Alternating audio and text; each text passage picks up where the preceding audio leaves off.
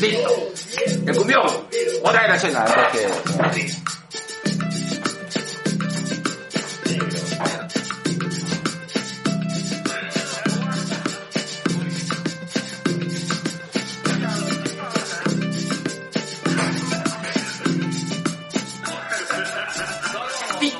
Ahí está. Cronometrado. Y nada sincronizado, carajo, así que está sincronizado. bueno, bienvenidos a su capítulo 119 de Dos Viejos Kiosqueros. Edición Travel, edición este, viajerística. de salidas fuera y dentro del país. Fuera y dentro, así como pasaste ese fin de semana. fuera y adentro del hotel. Un saludo grande a la tía Telos. Bueno, y en esta ocasión vamos en la segunda parte de... No me vienes así, negro. La tuve, la tuve, la tuve fácil, tuve Está bien, está bien, negro. No digo nada, negro. Calladito, hoy voy a estar calladito, weón. Hoy voy a estar calladito, weón. O mejor no, me- no, me- no me dispara la rodilla, como Chain. bueno, en esta ocasión vamos a... Tenemos hablar- invitado. Tenemos un invitado especial. Un gran, gran, gran saludo a mi compadre, a mi gran amigo de colegio, mi compañero de carpeta durante tercero y media, el gran Juan Carlos Valareso. ¿Puedo decir tu chapa? Dale, dale, dale. alias el Boa. Bienvenido, compadre. Ya hemos, como hemos contado un par de anécdotas así escolares. Este, las que se pueden contar, obviamente, ¿no? Claro, hay, hay muchas. ¿Cuál has contado? eh, ¿con ¿Qué cuál he contado? Este, ¿cuál he contado? ¿Cuál he contado? No sé, negro. A mí no me mire, weón. Yo, yo... Ah, ya, ya me acordé. Ya. pones nervioso, ¿eh? No, no, no, no, ya. Lo que pasa es que hay un capítulo que hablamos de porno. y, brother, he tenido que contar la anécdota del chofercito trailero, compadre, porque ese título hasta ahora me suena en la cabeza, hermano. Entonces acá de mi compadre que traía lo- las pornos en, blanco, y VHS. ne- en blanco y negro. No, en blanco y negro, en- eran este, en formato impreso. Ah, en ya. papel periódico. Ah, ya, esa... Tenía eh, bastante ADN esa... Esa publicación. Esta publicación. Era en 3D, en 4D, porque te salpicaba. bueno, Eh. compadre, si hemos estado todavía en las coordinaciones, gracias por estar acá, este, gracias por tomar tu tiempo, compadre. Sí, papi, de verdad, disculpa la hora, porque pues ya sabes, negro, yo los martes y los jueves estoy entrenando En el Gladiadores. Dojo. Así es, qué rico, carajo. ¿Te has atacado con quién? Que hoy día con Apocalipsis, con Apocalipsis, con Mancilla y con Axel, con los tres me ha tocado hoy día. mierda, ¿cómo te han sacado la mierda? Sí, no, no tengo cuello ahorita, weón. Mmm. Uterino. Y con ese comentario, ya no te van a invitar a Langoy, weón. Ahí está, pe, ahí está, pe. Ahí está, pe. Vamos a aportar, vamos a aportar como el angol. Lo que pasa es que este, nos invitaron, pero, o sea, nosotros somos así, ¿de acuerdo? Y no tenemos mucho filtro, pero el programa que nos invitaron sí, o sea, es un programa en el cual hay que hablar relajado, o sea, informal, pero... Claro, hay ciertas formas también, claro. Hay formas. Claro, nosotros somos un par de descarados, ¿no? Jorge, por favor. Me llamaba Jorge, huevón. Negro. Jorge. Bueno, eh, un poco lo que explicaba este... George. George, George. dime Jorge Luis, como en novela. Este, y la idea, este, como te comentaba, vamos a hablar inicialmente de, de cosas, eh, de noticias que han pasado de, de, de este mundo loco, loco de la cultura pop. Eh, igual, si yo sé que bueno, has venido ahorita con tu polo este, de Star Wars. Ah, ¿qué Ah, pasa? Pero es The Dark Side of Peru. Ah, carajo. El A ver, lado oscuro ver. del Perú. De nuevo, papi, de nuevo. Está, está rico tu inglés. A ver. The Dark Side of Peru. Concha, Ah, sí, weón. Bueno, es que bueno, acá mi compadre es este, bueno, tú eres este, tú eres gringo, pues, o sea, tú, o sea, tú, Bueno, soy, soy nacionalizado americano. nacionalizado americano, Sí, correcto. de gringo no tengo pinta de nada. ¿no? La. Eso nada, claro, pero digamos tú ya, tú te fuiste en cuarto de medio, o sea, estamos hablando ya hace del año do- 90. Bueno, yo la primera vez que fui a Estados Unidos tenía nueve. Y me regresaron. O sea, mi, la verdad es que mi viejo no me aguantó. Él, mi viejo no me aguantó. Te deportaron. Me- mi viejo me deportó a los once. Pero es una anécdota, es una anécdota bacán. Ya. Mira raro para cierta gente porque yo cuando viajé, cuando viajé eh, la primera vez a los nueve del año 84, Ah, sí, diablo. este, mi viejo eh, se había casado con una gringa, entonces había, él tenía la nacionalidad y pidió la nacionalidad o la residencia para su hijo. Entonces, no me la dieron, me la negaron la visa y tuve que viajar con mi abuela a México. Y de México viajé hasta Tijuana y en Tijuana me quedé un par de semanas en la casa de... No, Mi abuela viajó a Los Ángeles. Ah. Yo me quedé con una familia totalmente extraña que nunca había conocido. Manja. Y Mi viejo, ¿por qué? Porque mi viejo tenía la opción de cruzarme con los coyotes, que los coyotes son los polleros o la Ajá, gente que cruza eh, por, por, de Tijuana, México. Seguimos hablando del Unidos. 84. Sí, Ya. 84. Ajá. Y este, entonces, para que yo perdiera de alguna manera el acento peruano, me identificara con la ciudad, a qué colegio iba, qué panadería compraba, eh, no sé, qué ojo de la esquina. qué Ne- negro, aprende. todo. Esa es protección de testigos, negro. Así cuando quieras escapar de tus ex, eso tienes que hacer, weón. Niégalo todo. Ya. Niégalo todo y, y pon cara de, de veracidad. Yo vivo en Chucuito. Yo vivo en Chucuito. Ahí está. Y pasaste. Y bueno, al final estuve dos semanas con esa familia que no sé ni dónde vive ni nada, estoy con ellos. Y eh, a las dos semanas llegó mi viejo y me dijo, oye, te voy a encargar con estos coyotes o esa gente eh, y te espero en Estados Unidos. Entonces me dejó con una gente que ni conocieron, como cinco personas, seis personas, en un Dodge grande y a mí me metieron en la maletera del carro y yo veía como otra gente se metía debajo de los asientos como si fuese un ataúd. Entonces iban ahí, y la gente iba sentada, yo iba en la maletera de un carro que solo o había una rayita de luz que entraba y yo tenía nueve años, sea, un chiquillo de nueve años, Claro. cruzando la frontera en la maletera de un carro. Y este, y bueno, pasaron varias horas y cuando abrieron la maletera ya estaba en Estados Unidos. Manja. ¿no? Entonces pasé en Estados Unidos, pasé a Estados Unidos, llegué a San Diego y llegó a una casa vacía donde había mucha gente que había cruzado igual y que esperaba a sus familiares. Entonces alguien dijo, oye, ¿quién va a Los Ángeles? Y dije, yo. Entonces fue el primero a irme a Los Ángeles, me llevaron adelante, yo veía las, las- el freeway, ¿no? las carreteras grandes, la autopista gigante, pero todo estaba en español. Este, las calles, todo estaba en español, se me hacía raro, ¿no? Hasta que llegué a Los Ángeles, pero estos coyotes o polleros eh, no tenían manera de dejarme en, mi casa. Porque no sabía, no daban con mi papá porque el teléfono, yo no tenía ningún papel, no tenía nada, me lo había memorizado, me lo había memorizado mal. Entonces no tenían manera de llamar a mi viejo.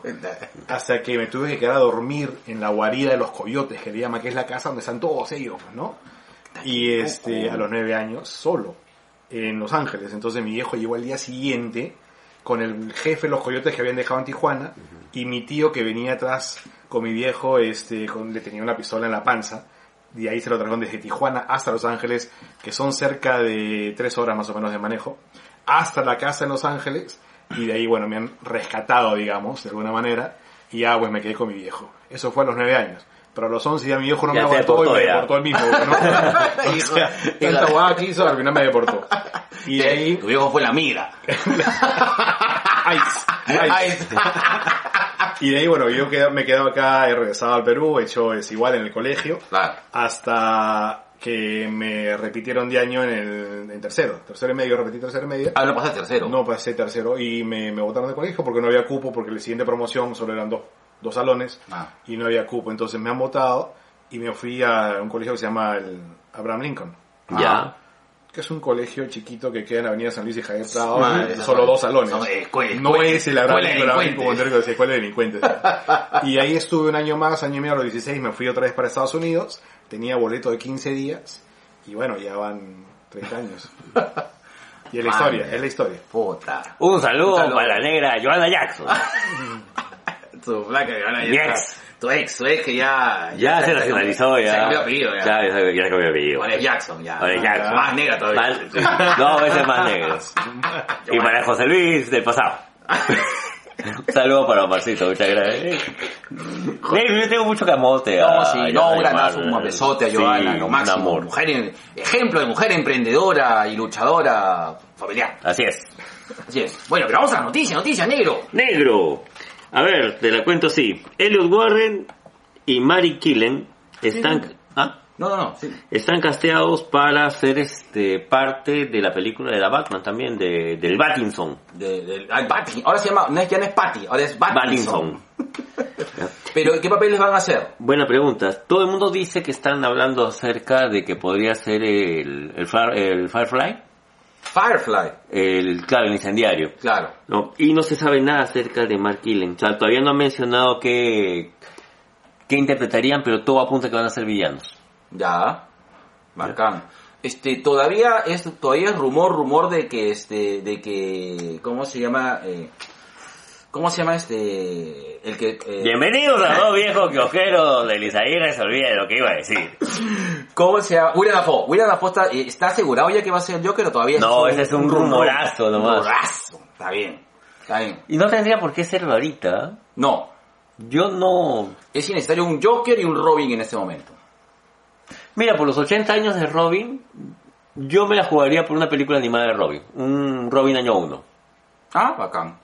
En animación. Un All-Star Robin. ¿Por qué no? Mm. Pero bueno. el Robin año 1 es muy paja, porque ves este, a, un, a un Dick Grayson muy... Cómo, cómo recién se incorpora, se incorpora al mundo de Bruce y se enfrenta a, a dos villanos que lo van a marcar de por vida. Eh, Tech, Ajá. Ah, que, es, Tech. que es este, el sombrerero loco, Ajá. y este Dos Caras. ¿no? Con la masacre en el Robin año 1 hay una masacre de, de Dos Caras hacia, hacia Robin que te hace recordar mucho a lo que le hace el Joker a Jason. Ah, chucha. Muy paja. Bacán. Si lo tienen por ahí, si lo han chequeado por ahí o lo han visto por ahí en alguna en algún lugar, busquen el Robin año 1. Véanlo. Chequenlo. Chequenlo. Ya, negro, la segunda. Mark Ruffalo confirmado que va a aparecer en la serie She-Hulk. De She-Hulk. Ah, ya, ok. No sé, cuando dijiste Mark Ruffalo, al toque yo este, empaté con Parasite. Porque también está ya anunciado de que va a estar... ¿Has, has chequeado de que Mark Ruffalo Va a ser la versión. va a ser la versión este, gringa de. Parasite? Eh, Mark Ruffalo. Mark Ruffalo. Ah. Dios mío. Me excita, weón, es inglés. Se le ven las tetillas, de así, y así. La C y la T del cat están más, están más pronunciadas. Claro. No, no me excitaba tanto desde que me hablaban en francés. Va a ser Mark, Mark, Ru- Mark Ruffalo, va a ser este ahora... No, no, no, no, no. Per- Perdón. Va a ser Mark Ruffalo. Ya. Ahí está, that's it. Ya. Va a ser este... Va va a aparecer en She-Hulk. No, ya, confirmado. ¿La serie cuándo se lanza? En Disney Plus. Será en Disney Plus posiblemente para finales de año. Ya.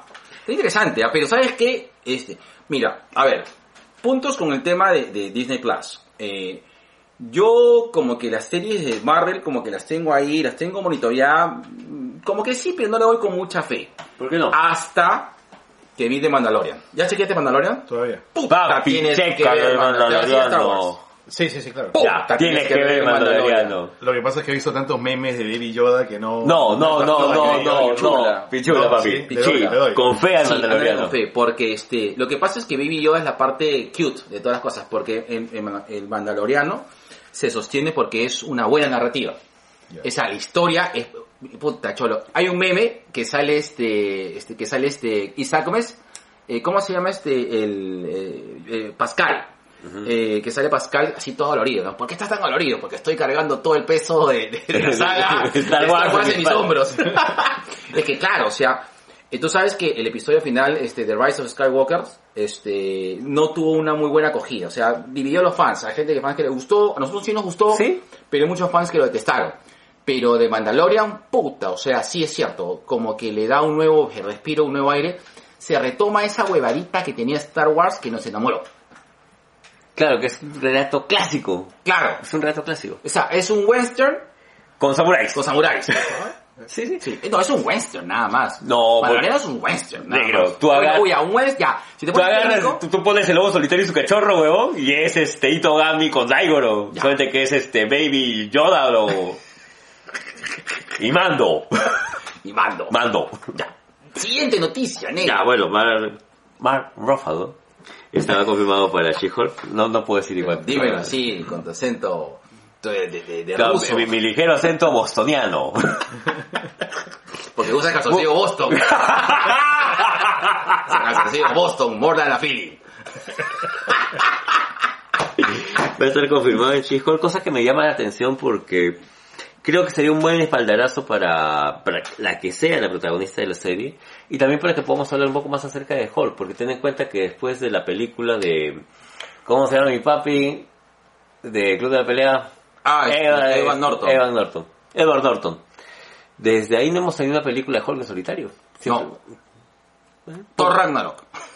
no pues Ya, pero que sea de Hulk Está bien. ¿no? Ya sabes que por motivos legales, pero igual sería bueno tener algo más de Hulk. No, pero ya los, los derechos de la Universal le pasaron a Marvel, ¿ah? Ya está ya. Hay un tema legal que dice que todavía no puedes hacer nada de Hulk, ¿ah? ¿Ah, sí? Sí, papi. Yo, pensé, yo sabía que, o sea, ya, ya, ya. O sea, ya pasó. Si, si no, ¿por qué no lo han hecho?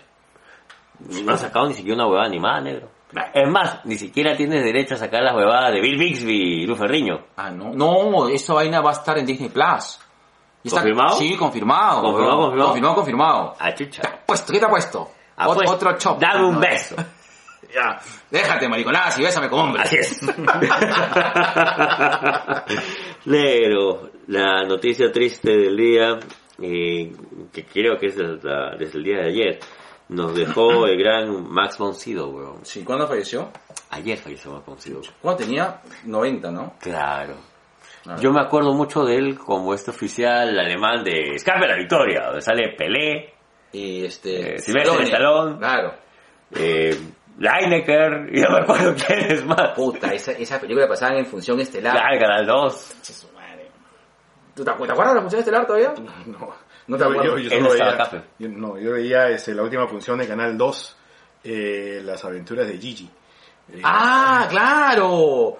Claro, ahí está. ¿Tú te, te vas a acordar? ¿Tú te acuerdas que un momento Canal 2? Porque yo me acuerdo que en un momento, ¿sabes quién me comentó esta vaina? Un, un brother de, de, hace- de- cuando estábamos en el colegio, Moisés Lozada, ¿te acuerdas? algo. Ah, la verga. Moisés me dijo un momento, huevón, este, Yo no me está- acuerdo. están pasando porno en el Canal 2. Claro, Claro. Actualmente, yo me quedaba a las 12 de la O sea, no noche. es un mito. No, claro, había muchas películas italianas. Ajá, Sobre claro. todo películas italianas que hacía, era prácticamente porno. Porno, o sea, soft porn. Soft porn. ¿no? porn, claro. Pero era, para su tiempo y para la edad que teníamos, era un poquito más elevada, pues, ¿no? Claro. Y de ahí, bueno, de ahí salía yo a Centro Lima a comprarme mi revista. Hecho parecido trailero. Puta, sería un gol si se consigue ese... Lo voy a, lo voy a buscar, weón. Debe ser para descargar. Negro salió el tráiler de Black Widow. Un nuevo tráiler. el segundo. El segundo. El segundo. Alucina. Han salido teorías locas locas, pero creo que lo vamos a tocar a otro lado. Porque han dicho que por ahí este que que Natasha sigue viva, de que se hicieron un, un, este, le hicieron la gran Nicolas Cage, este John Travolta, le hicieron una contracara de que puta se, pasó la cara a la otra porque hay una Eso toma- pasó, esto pasó en el cómic. Sí, sí lo sé. Ujú. Pero este, no, claro que ya la gente está yéndose en flor, hermano. Mira, igual, va a ca- lo que me gusta es que está causando expectativa y que estás hablando de un personaje que siento que no le dieron tanta importancia en el MCU. Escúchame ya, A escúchame. Está. Y, y vamos a retomar el, antigua sección. Aulla, aulla. Predicciones de Choclor.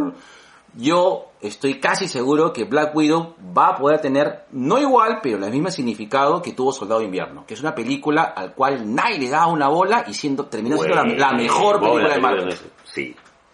Voy a... ¿ah? No, no, no apuestes, weón, porque... ah, ¿Sí? Sí, te doy tu, te doy tu 10 soles. Ya, dame mi Te doy diez 10 soles y empecé a alejar. Sí, está bien. Ya. Pago a fin de mes. Ah, me acordar, weón. Ya, sí. Sí. Negro, por fin, después de cuatro años, eh, Geoff Jones y Jason Favok van a sacar el tema de los tres Jokers. Ah, sí, ¿eso cuándo va a salir? Ya. Eso va a salir este mes. No, sale en abril, sale en abril ya. Ya. Que dicen de que es la continuación de The Killing Joke. Es que eso es... Pero es una cosa. The Killing Joke es un, bueno, personas que, que, para poder ubicarnos, The Killing Joke es una novela, este... Es un cómic. Es un cómic. Es un cómic escrito por Alan Moore. ¿Es una se- novela gráfica o un Se cómic? convirtió después en una novela gráfica debido al impacto que tuvo en los ochentas. Claro, O sea, pero The Killing Joke es una grapita. claro. Que es fuerte porque vemos la primera vez que, que hay una, bueno, hizo la gran Alan Moore que hubo una violación. Todos los cómics de Alan Moore siempre hay una violación por medio en el cual Joker viola a Primero la deja paralítica y después eh, se Claro, sirve. Así, con, con, los, con los miembros muertitos. Sí, pues. Y al final, este, claro, la marca mucho, ¿no? O sea, y eso hace que varíe muchas cosas. Este, no sé, este, no sé, de verdad hay que ver. Hay una gran incógnita ahí porque, uno, Geoff Jones nunca ha agarrado a un personaje de Batman en solitario. Jones es un, es un gran escritor. Me gusta mucho lo que hizo en Flashpoint, es innegable Claro, lo que, lo que- Flashpoint es tremendo cómic. Pero agarra Flashpoint, es- hablas pues de varios personajes a la vez. No lo sé. La- y esto es algo que a mí particularmente no me agrada mucho.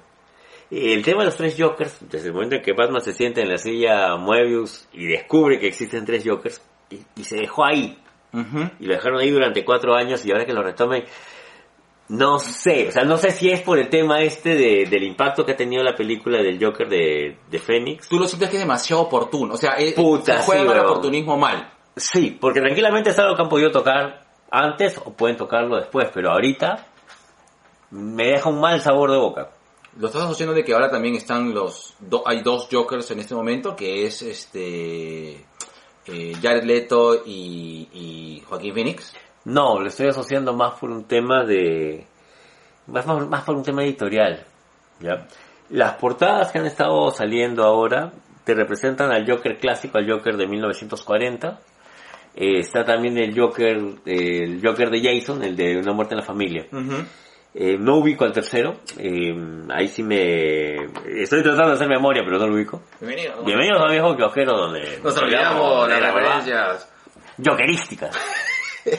Pero, eh, no sé, o sea, siento que estamos sobreexplotando a un personaje que es muy paja, que es muy bacán, Ya. del cual puedes hablar, pucha, horas, Horas. pero no creo que sea, ahorita no creo necesario. Ahora, eh, a lo mejor este, Geoff Jones agarre y me mete dos cachetadas y me tapa la boca, pues. Sí. Está bien. Pasa cuestión de leerlo. Sí. Sí, yo, estoy seguro que Yui Vizcarra ya se ha suscrito para tener No, la- ya está, ya. Ya está, ya. Saludo a la gran Yui Vizcarra. Gracias, Yui. Hay que quedarnos. eh, Hemos quedado con este. Eh, verdad, eh, esta, este, vamos a hacer un programa dentro de poco que se llama Lo que callan los docentes. Con Yui Vizcarra, con Juanito Lazaba, con Luis Mendoza. Sí, es que todos somos profesores. Todos Claro, hablamos. todos, de- todos en algún momento hemos sido docentes. Claro. Entonces, vamos a sacar toda esta cosa adentro que tenemos adentro. ¡Profesor! ¡Profesor! ¡Profesor, me falta un punto más probar, profesor! Saludo grande a la gente de la Cayetana Heredia. Los quiero, chicos. Bueno. Que no descubran que tengo podcast todavía. ¿Por qué no, negro? ¿Tú orgulloso, no? Ya, lo- ya les he dicho ya. Ah, ya. Les he Escúcheme, dicho- mierda. No, no, no, les he dicho de que este, tengan, por ejemplo, iniciativas propias, creen un podcast. Pero Oh. ¿qué es un podcast? Ah, les voy a explicar. Ojalá que no. Oh, ¿por qué eres tan sensual? ¿Por qué eres docente? No, porque tengo un podcast. Ya, mierda, ya. Sigue la siguiente, siguiente noticia. Ay, negro. Ya. Eh, tan, tan, tan, tan, tan, tan, tan, Marrufalo, ¿qué? Mira, esa fue la última. ¿Esa fue la última? Esa fue la última. Avísame, compadre, como si no no pongo la cuña, así nomás. Listo, 3, 2, 1, va la cuña. Listo.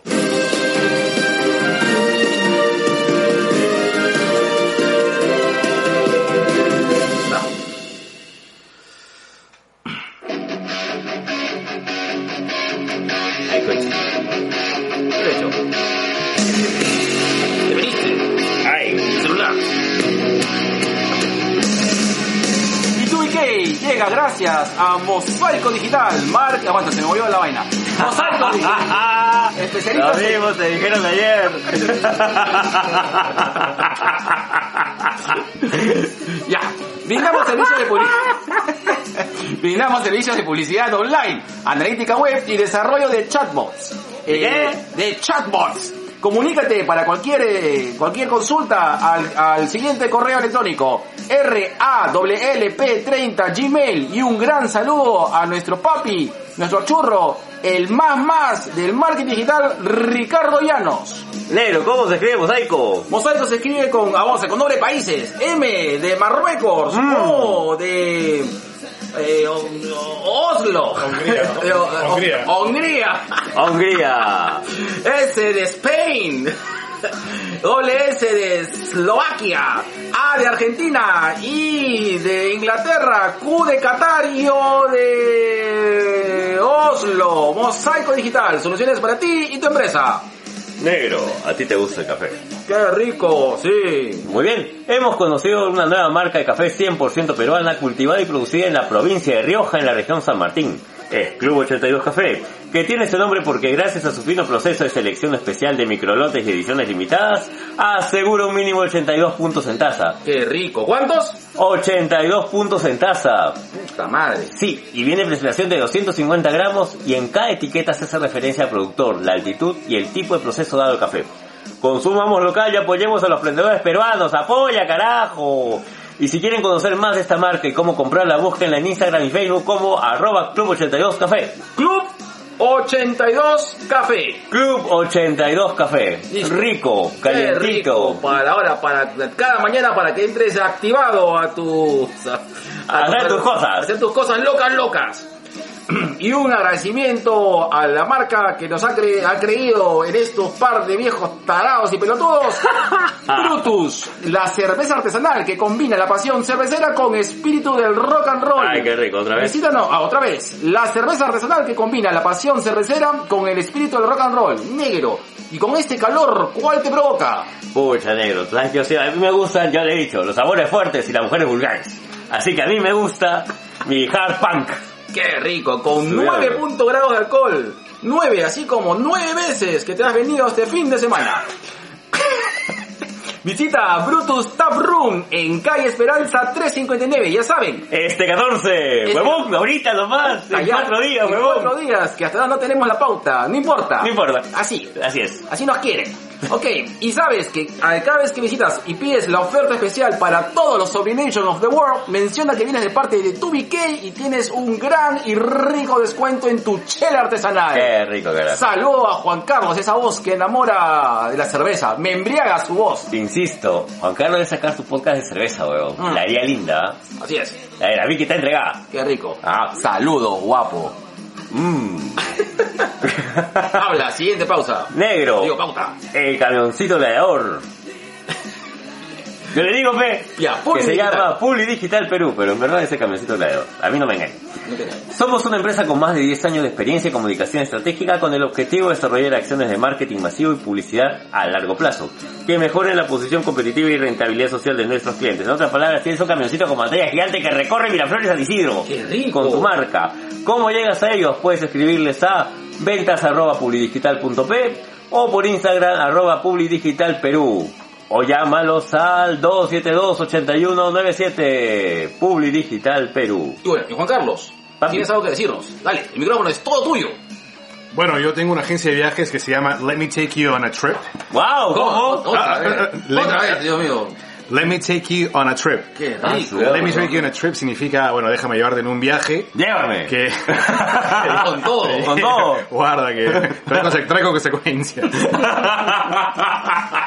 Let Me Take You on a Trip es, un, es una agencia de viajes que tiene un nicho específico de gente de entre 30 a 49 años, mayormente solteros, eh, divorciados, gente que quiere viajar solo, gente que tiene miedo de viajar solo, y eh, hacer grupos pequeños, no más de 10 personas, que quieran viajar al Cusco y tener una experiencia vivencial. Ajá. Ah, ya. ¿Cuál es la diferencia entre cualquier agencia de viaje, así, esas que te dicen, vamos a llevarte a Cusco y que con- con- tengas una experiencia chamánica? Pero ¿qué es lo que, qué es lo que, qué es lo que ofrece Let Me Take You on a Trip? Let me check your trip es mayormente enfocado en, como te digo, en lo vivencial.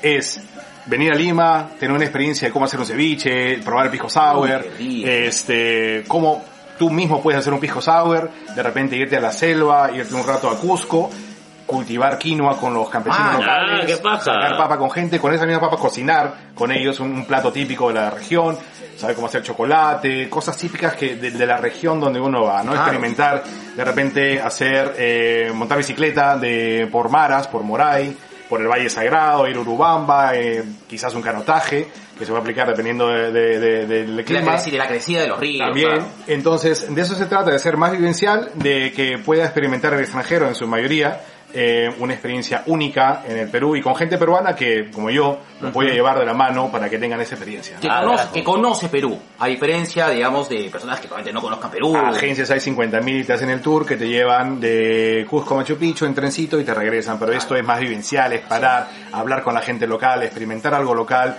y sentirte que tienes una experiencia única, irrepetible, que solo la ofrece Let Me Take You on a Trip. Ajá. Que es básicamente, como dicen, the real, the real Peruvian experience. Claro, The Real Peruvian Experience. Correcto. Qué rico, carajo. Así es. Negro, ¿has visto esta barba? Us, esa Sí, barbaridad. acaricia, acaricia. Uy, qué rico. A ver, está. déjame. Sí, siente, siente. Te voy a, te voy a acariciar como si fueras un furro.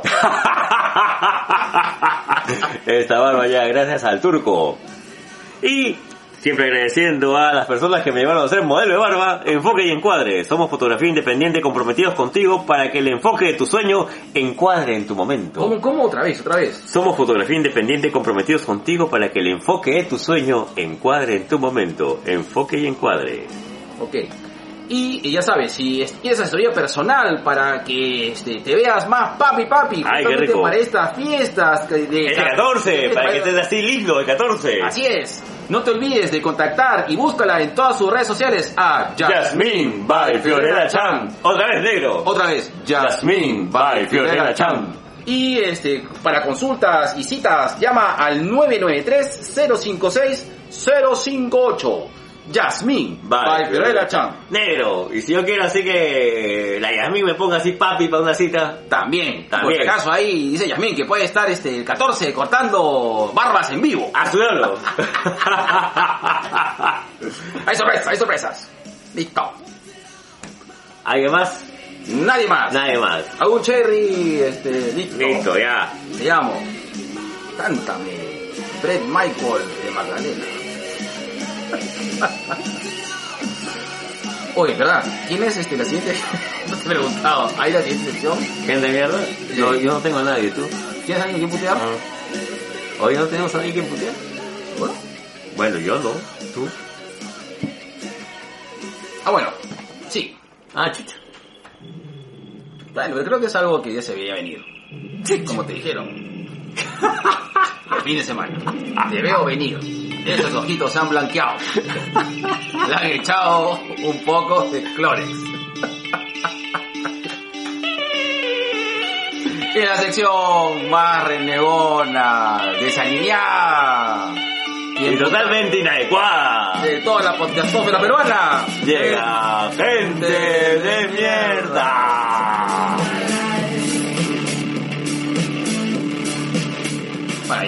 Esta gente de mierda llega, creo que en líneas generales, a todo el barajuste y, ah, ¿cómo, si, cómo decirlo?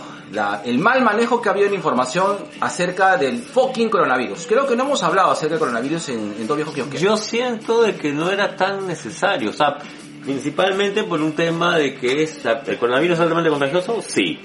¿Es una pandemia? Sí. Es algo que se puede controlar con un poco de higiene personal, lavándote, por supuesto, ¿no? Así es. Me- parece mucho más peligroso el tema del dengue, weón, que, que se está Claro. sacando la mierda que el coronavirus. Así es. Y no, y sobre todo, eh, a ver, eh, no queremos entrar en cosas, este, las cosas que han pasado en un colegio. Ojo, ah, ojo, ojo, ojo, que en el episodio pasado mandamos a la mierda a Vizcarra por hacer esta cojudez un escándalo. Así es. Pero a mí lo que me emputa es que el día de hoy he estado eh, frente al Ministerio de, Trans- eh, Ministerio de Trabajo Ya. y he visto ahí, a, y- o sea, perdón, he estado frente al Ministerio de Salud, está al costado del Ministerio de Trabajo. Está ahí nomás cruzando la cuadra. Bueno, o sea, a Costello, a Costello. Eh, y eh, vemos a todo un campamento hecho de, de- de mamás que están reclamando que sean atendidas por todo el problema que hay de plomo en Cerro de Pasco. Y creo que a nivel de emergencias y a nivel de, de organización para atenciones, no sé qué tipo de prioridad estamos tomando. No, no, o sea, no quiero, o sea, coronavirus tengo entendido que es preocupante, sí es cierto, ¿de acuerdo? Pero creo que vayamos un poco limpiando casa, pues, ¿no? Antes de ver otras cosas. Nada más. ¿Y tu gente de mierda? Gente de mierda. Por darle prioridades a cosas que no corresponden. Chiste, se acabó. Jorge. ¿Qué cosa? Me sorprende, Jorge. ¿Dónde está, dónde está Carneto Verde para Javier Martínez, Solo Univaso? Siento que soy de la Goy. Ya. Estás correctito, weón. Ya. Jorge. Te, han hecho, te han hecho sufrir ahora en tus gladiadores, ¿no? Puta, no. me de todo, weón. Ay, sí, me duele hasta la vergüenza. ¿Cuál, weón? Voy por agua, weón, me muero de sed. Ay, soy una Hay este, hay té helado. ¿Traigo para todos o...? ¿Ustedes están No, hay una cerveza todavía. Hay una cerveza. Sí. No, estoy, estoy con eso. Mañana hay que trabajar, amigo Juan Carlos. No sé, yo no sé lo que es trabajar hace dos años. Más de dos años no sé trabajar aún. Puta. No, bueno, o sea, lo que pasa es que tu, tu chamba es diferente. Bueno, sí, es muy diferente, ¿no? Muy Sí. diferente.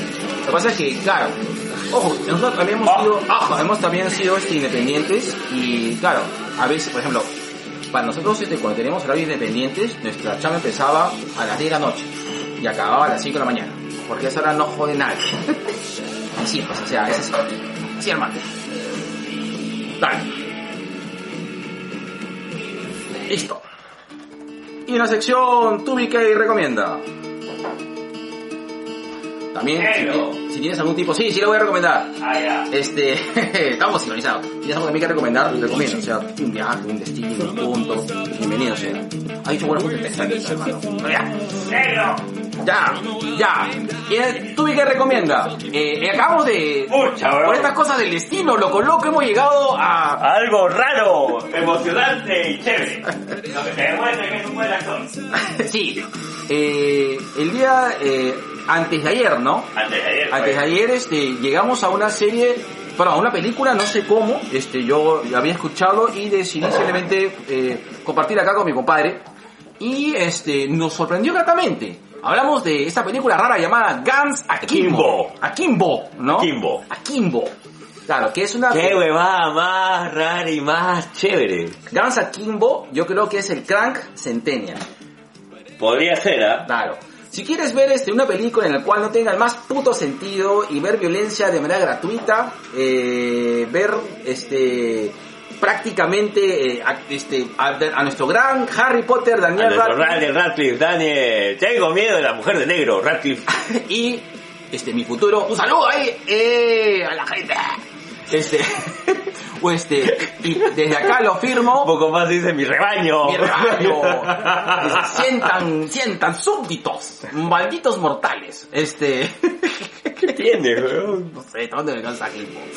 Eh, y este, mi futuro Wolverine, yo lo firmo, ¿ah? Ya. Yo lo firmo. Para mí, A mí me gustaría también verlo es el un- futuro Wolverine. Ojalá. Sí, Ojalá ojalá. que lo vean. Que por fin vamos a tener un Wolverine casteado con la verdadera talla. Al menos. Falta más pelo nomás. Sí. No, pues ya estaba, estaba peludo Daniel Radcliffe, ¿ah? ¿Sí? Yo no me fijo en esas cosas, penegro. Bueno, pues, Ya, de, pero- de lo que careces, hermano. Bueno, este, Guns Akimbo es una, este, es una película de acción en el cual a Daniel Radcliffe eh, lo es es una película de acción ochentera mal, huevo. correcto. Y que eh, vemos en una situación de una persona que, que es de Daniel Radcliffe, que es un troll de internet que acaba en una situación particular que acaba, este, ¿cómo se dice? Atachado, como este... Puta, le clavan las pistolas a las manos, sí, quirúrgicamente. Y tiene que matar a una persona Tiene que defenderse. para sobrevivir. Ajá. Y ya. Ese Ese, es, el, es- es- ese ya. es el puto argumento de toda la No película. necesitas más. Así es. Pero, Muy buena película. Pero te convence, o sea, la, la angustia de la angustia de, del personaje. Actorazo, ¿ah? Sí. Sí. Oye, y el tema de esta huevada del, del aspirador. Del inhalador. Del inhalador.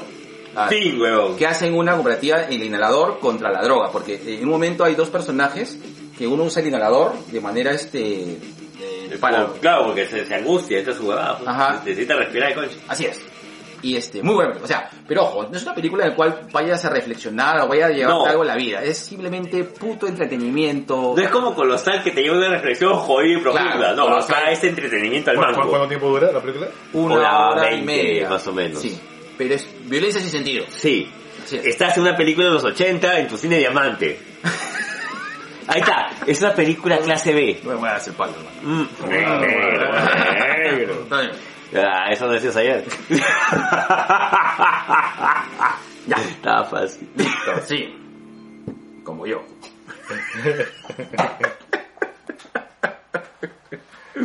Ya, esa, ya, ya. Ah, no se rechaza nada, pe, papi. Así es. Está bien.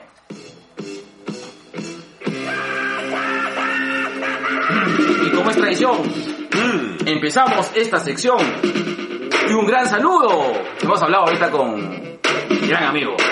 Y empezamos con un lapito de amor para Luis Mendoza. Un saludo enorme para toda esa linda gente. Hablemos con spoilers. Esa gente que está ya, ya, ya, simplemente rechazó la rehabilitación. Ya, Ya se, chula. entre- se entregaron a las drogas duras. Qué bueno. Ya, Ya. no hay marcha atrás. Un besote enorme para mi mami, Victoria Delgado, un libro para Buddy. Sigan la Victoria Delgado en sus redes sociales, sobre Uh. todo. Este, va a estar ahora por Madalena. Va a estar trabajando con la gente del planeta un tiempo. Así que Ah, sí, bacán. fácil, si estás por acá, nos podemos tomar un café con la Vicky el jueves. Ya vi que sería un gol, ¿ah? Sería un- Sí. Podemos hacer un podcast de libros, libros que nos atraparon en nuestra niñez, en nuestra juventud y ahora vida adulta. en nuestra vejez. Podría ser, ¿ah? Puede ser, ¿ah? Puede ser, puede ser. Ya, te la, te la cantamos, Vicky. Listo. Listo. Un saludo grande para todos y todas en Langoy. Para todos. Por para favor, todos. síganos imitando. A, a Jorge Isaguirre. Por favor. Un Jorge. saludo. Un saludo grande para la gente del Mollet Club. Un abrazo enorme para mi papi, el doctor West, de fuera del cine. Un saludo para ah, para Sin Closet, los grandes chicos de Sin Closet. Oh, Somos ¿verdad? fans, somos Álvaro fans. Y sobre todo, claro que sí, para ella siempre quiere hablar. Nos mandó un mensaje muy bonito. Ah, que, que bacán. Un gran saludo para ella quiere hablar. Quiere, ella siempre quiere hablar. Siempre quiere hablar, Este, cabe la posibilidad de que nos den el alcance el 14 porque quiere hablar con los dos para ver qué, tiempo, qué tiempos tenemos, porque ya saben que estás haciendo tu maestría. Ahí te, te stalkean negro, sí. Está bien. Qué rico, carajo. Qué rico se siente que te stalkeen. Sí. Un gran saludo, este... Sigue, sigue, sigue. Sí, ya me olvidé. Un besote enorme para toda la linda gente sobre perros y gatos. La verdad, un gran saludo para mí, para Conciencia Virtual, Giancarlo, Venezuela. ¡Fuerza Venezuela, carajo! Un besote también para la gente randomizados. Eh... Para nuestras crash de... Ah, sí, para, para las tías random. Un gran saludo, ya. verdad, también hay que hacer unas cosas loca loca con la... Vamos a hacer una guerra de sexos con las tías random. Oye, podría ser, ¿ah? Sí, sí, sí.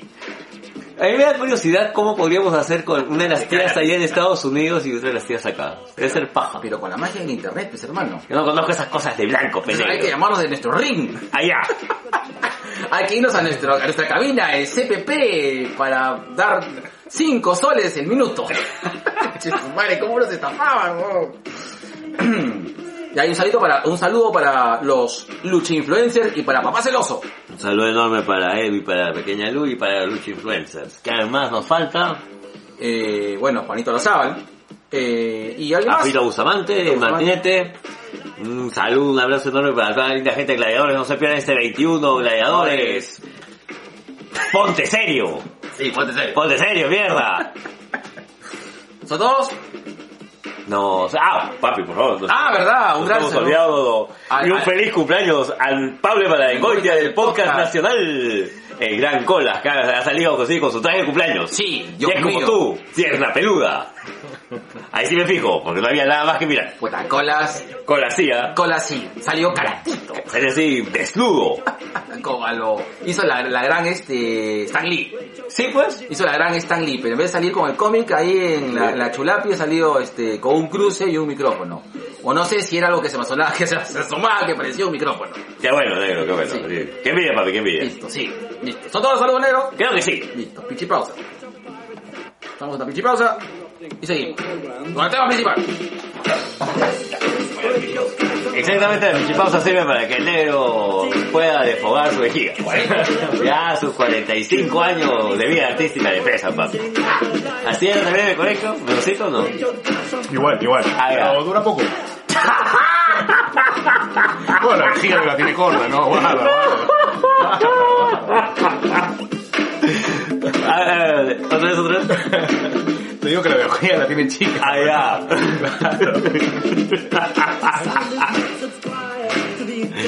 Ay, ustedes se conocen desde el colegio. Claro, nosotros hemos estudiado juntos desde que tenemos 5 años más o menos, ¿no? Ya ahora Claro. 40, son 40 años de amistad, ¿no? Salvo la pausa, pues que has estado allá. Claro, bueno, aunque igual hemos estado en contacto. Yo la primera vez que vine, bueno, me fui a los 16 y me tardé en venir al Perú después de, regresé después de 12 años. Y regresé porque yo era promotor de conciertos, eh, bueno, de grupos. Y estaba armando un concierto acá en el Perú, de un grupo de música anyway, que se llama Red Flag. Ya. Y justo lo traje eh, en el año que será 90. Qué buena anécdota es esa, No me acuerdo, yo ni me acuerdo qué año lo traje, pero 2002 puede ser, 2002.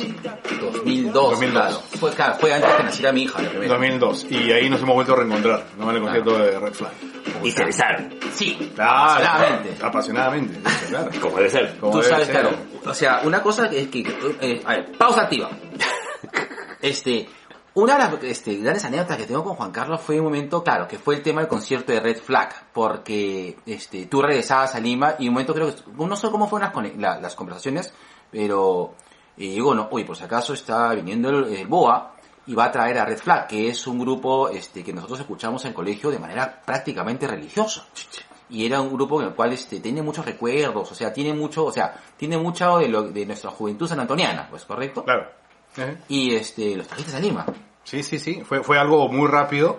Este, Red Flag, nosotros crecimos con Red Flag, ¿no? Red Flag para nosotros era igual que Depeche Mode, que Sí. Erasure, que Pet Shop Boys, como. New Order, Ah. claro, pero en el otro género, Claro. ¿no? Y de repente yo estoy en San Diego y los veo tocando en un pub de... en un, en un bar. Solo habían como 10 personas. Entonces yo digo, no puede ser el mismo Red Flag, porque yo, ese grupo es inmenso, es de Liverpool, no es, es gigante, y, y bueno, viene en San Diego, tocan y van 10 personas.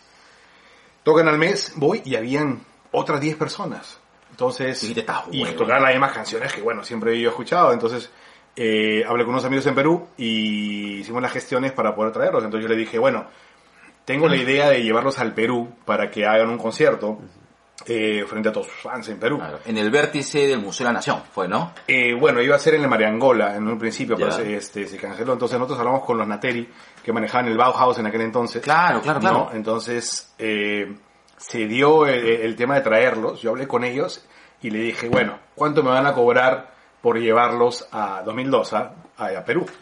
Y el cantante me dijo, "Mm, no te creo lo que me estás diciendo, o sea, no puede ser. Yo toda mi vida he soñado con ir a Perú, quiero conocer Machu Picchu, ahora tú me estás ofreciendo llevarme para tocar en Perú. Digo, en Perú, en Perú es gigante, o sea, Te son, amo, son- claro, son- sí. son grandes en Perú. Claro. ¿Cuánto van a cobrar? Bueno, 500 dólares. Ay, conche, no te puedo Te creer, lo weón. ofrezco ahorita. Y le dije, bueno, hacemos cuatro viajes entonces. hacemos cuatro viajes ya. Eh, y bueno, y se dio 500 dólares, ya yo saqué mi tajada, pum, la gente se bajaba, sacó su tajada, aquí allá, pagaron los vuelos, vinimos acá al Perú, llegamos al Perú, los chicos estaban emocionados, nos quedamos este, en Marengola, nos hospedaron ahí, y yo regresaba después de 12 años al Perú, entonces yo me acuerdo haber llamado a mi mamá, decirle, mamá, estoy acá en Perú, pero no te puedo ver porque estamos en promoción, estamos en gira, estamos aquí, te veo acá un par de semanas. Entonces mi familia tampoco no podía creer que yo estaba en Perú y no los veía, porque estaba, y yo veía a mis amigos, ¿no? Más que a mi familia. Y en eso, bueno, estaba Jorge, estaban otros amigos, y se hizo el concierto. Y el concierto eh, fue muy bueno, iba a ser en Marengola y fue en el Museo de la Nación, en Ah, el el Museo de la claro. Nación, claro. Y este, entraron mil personas. Sí. Mil personas. Y era, en 2002, era el primer grupo que llegaba extranjero, de música New Wave, eh, una producción más independiente. Los chicos dieron todo en el escenario, bueno, él y su hermano. Se tocaron todas, cholo, todas las, todas las todas se canciones, todos. Y bueno, el tipo salió llorando del escenario, me abrazó detrás del escenario me dijo, eh, no puedo creer, es eh, lo que ha pasado es el concierto más grande que hemos tenido en la vida. Siempre hemos ido a festivales donde hay 15.000, 14.000, 10.000 personas, pero nosotros solos nunca hemos llenado tanto. Y el Perú salió literalmente llorando y me dijo, eh, no puede ser que, que esto haya pasado, no lo, no, no, lo, no lo puedo asimilar todavía. Puta que paja. Bueno, saliendo de ese concierto me dijeron, ¿sabes qué? Juan Carlos, tienes que ser el, el tour manager de toda Latinoamérica.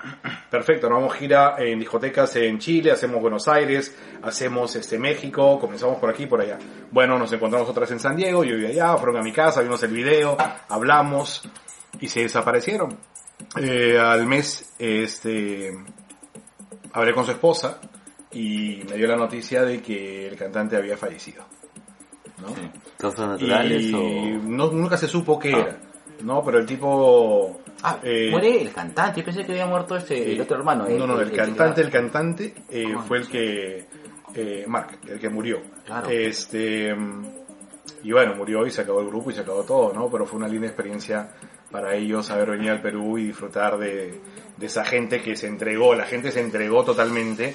Ellos no podían creerse. Nosotros hablamos inglés. Esa gente canta nuestras canciones en un país donde casi ni se habla inglés. Claro. Bueno, esa gente un poco, ¿no? Mastica, pero bueno. Sí. ¿no? Pero no, pero, o sea, el concierto yo recuerdo que todo el mundo estaba conectadísimo, entregado nadie público, lo pudo creer. Todo el mundo parado, saltando, él gritaba en el escenario, me voy a para aquí, tenía sus alitas de ángel Sí, que claro. de un lado para otro, Eh, la pasaron muy bien y fue una anécdota muy bonita y ahí fue el reencuentro, no solo, eh, bueno, del grupo ese que está sonando ahora, no solo el grupo con Perú, que primera vez que tenía contacto, sino fue el reencuentro mío con mis amigos.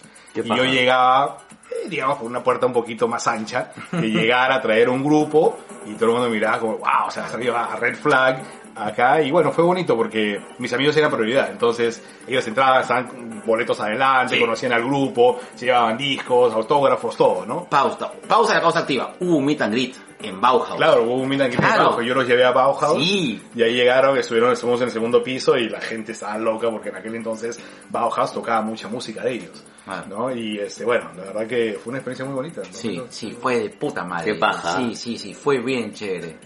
Y, y qué bacán, o sea, sí, este, no recuerdo, o sea, me acuerdo que este, no recordaba que esa era, fue una de tus primeras veces que regresaste acá eh, a Lima después de años, pues, ¿no? Claro, después de muchos, después de 12 años fue. Y después ya he tratado de venir, he tratado de venir lo menos posible.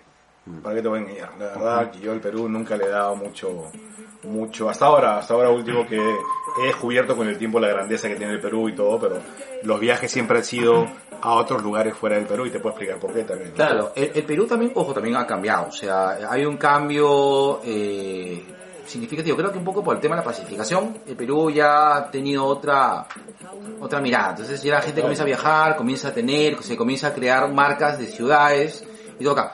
Bueno, un punto aparte, no sé si conoces, eh, o no sé si has dateado o si has visitado entre tus viajes, eh, tengo entendido de que la movida New Wave, que es una música que nos gusta mucho, eh, es muy fuerte en La Oroya. Y hay una famosa discoteca en La Oroya, que se mueve de música New Wave, pero jodido, y es más, Front ha tocado ahí. Ah, mira.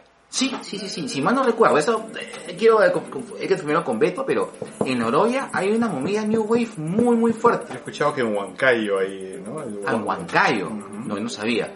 Yo sabía de Oroya porque es muy famoso de, de, de que hay, hay, hay una discoteca New ¿Por qué Wave. se moverá ahí? No sé, ¿no? ¿Cómo habrá llegado Qué ahí? locura, bro. Yo me imagino que ver un ingeniero de minas, que puta, que debe haber sido pues de... Pero mira, paso, yo, yo te puedo poner un ejemplo muy, muy cercano. Yo, eh, a raíz de esto, he trabajado eh, con muchos grupos de rock en español en Estados Unidos. Entonces yo me metí a trabajar en disqueras. Mucho antes de Red Flag yo trabajaba de promotor en disqueras. En dis- bueno, discográficas, ¿no? Entonces a mí me tocaba manejar toda la parte en español. Entonces yo trabajaba en BMG, que tenía desde Caifanes hasta José José, Gloria Trevi. diferentes- Entonces cuando venían hacía giras aquí y allá y tenía yo que encargarme la promoción de ellos en radio y televisión. Tenía mi grupo que yo promocionaba, en aquel entonces un grupo rock en español, y de- me fui a otra discográfica y manejaba otros temas como Control Machete, El Tri, este, después Maná, después este, Alejandro Sanz. Entonces comencé a agarrar un poco más de experiencia en cuanto a, a, a- a- a mover grupos, ¿no? Y de ahí fue la movida esta de Red Flag. Ya con Red Flag, entonces, cuando, cuando yo he venido al Perú he visto que no había mucha escena musical. Pero la escena la hace el locutor local. Yo vivo en una ciudad que se llama San Diego, California, que es frontera con Tijuana, México. En Tijuana, México, de repente hay una estación que se llama More FM, que es la 98.9, y comenzaban a tocar música rock en español, que era lo clásico, Maná, Miquel Erenchu, bla, bla, bla. Y de Soda. repente comenzó, ¿no? Enanitos Verdes, y de repente comenzaron a tocar, porque al productor le había, le había llegado un disco que le pareció bacán, y lo puso, y era un grupo, un trío chileno que se llamaba Lucibel. Mm. Y lo comenzaron a promover y a promover y a promover y a promover y Tijuana se hizo su casa. Entonces Tijuana es La base. la Lucibel. base de Lucibel. En un tiempo fue la base de los enanos verdes. Además, uno de los enanos verdes, Felipe, vivía en Tijuana. Manu Chao vivía en Tijuana. Ah, hizo- ya, no sí, sabía, no ¿Por qué? sabía. Porque los, los- los locutores movían mucho esa música. Entonces se armó una escena grande. Me imagino que es lo mismo que ha pasado eh, en Oroya o Huancayo. Lo que pasa en alguien ha ido, ¿no? Lima con... ¿Cómo se estaban los argentinos estos que vienen cada rato? Ah, con Viva Palma. Viva Palma. Bueno, este, otra, otra pregunta más, ¿no? Antes de entrar al tema principal. Eh, yo también una cosa que yo me enteré por un, por un, este, que lo había escuchado y lo reafirmé, y, y, o sea, y se hizo más visible en un, este, en una serie que se llama, bueno, una serie de Netflix, no recuerdo cuál es su nombre, eh, que Morrissey, por ejemplo, es, eh, es amado a- a- al mango en México, es prácticamente idolatrado, eso, o sea, es está Juan Gabriel y Morrissey. Bueno, ha hecho un movimiento muy grande. Lo que pasa es que Morrissey, eh, el, el- novio de Morrissey era Mejía, era mexicano. ah, mañana, no Claro, entonces eh, de ahí se generó un amor más grande. Siempre decía, oh, amo México, amo México. Y siempre estaba en México. Entonces él vivía, eh, y aparte, bueno, se mudó a Los Ángeles, ¿no? Y en Los Ángeles es una ciudad mayormente mexicana, de influencia mexicana. El zorro. Entonces, El zorro. Ah, eso es del Ángel, Ángel, claro, que tiene razón. y eh, Morrissey creó un fanbase, o sea, una, una, una fanaticada de gente que, eh, es que A ver, ¿cómo te lo explico? El, el, el, el, Sí, sí. El movimiento mexicano en Los Ángeles, el chicano, el, el mexicoamericano, Ajá. ¿no? Que te habla inglés y te habla español, pero no es ni de aquí ni de allá, comenzó a seguir a Morrissey. Tienen un estereotipo que los identifica de una manera. Ese público latino es el que llena los conciertos de Morrissey en Los Ángeles. Claro. Entonces, siempre, siempre el latino, el mexicano sobre todo, lo asocia mucho con Morrissey. De hecho, hay un, hay un disco que se llama Mex Risey. No es Morrissey, es Mex Risey, con artistas mexicanos cantando sus versiones de canciones de Morrissey, ¿no? Sus versiones de, de canciones de Morrissey, pero bueno, con su estilo, ¿no? Son Claro. mexicanos, es Mex Risey. O sea, hay un movimiento muy fuerte de Morrissey. Man. No tiene nada que ver con The Smiths. Sí, es simplemente Morrissey. Morrissey. Ese Dios, hermano. Listo. Vamos al tema principal. Fin de la pausa activa.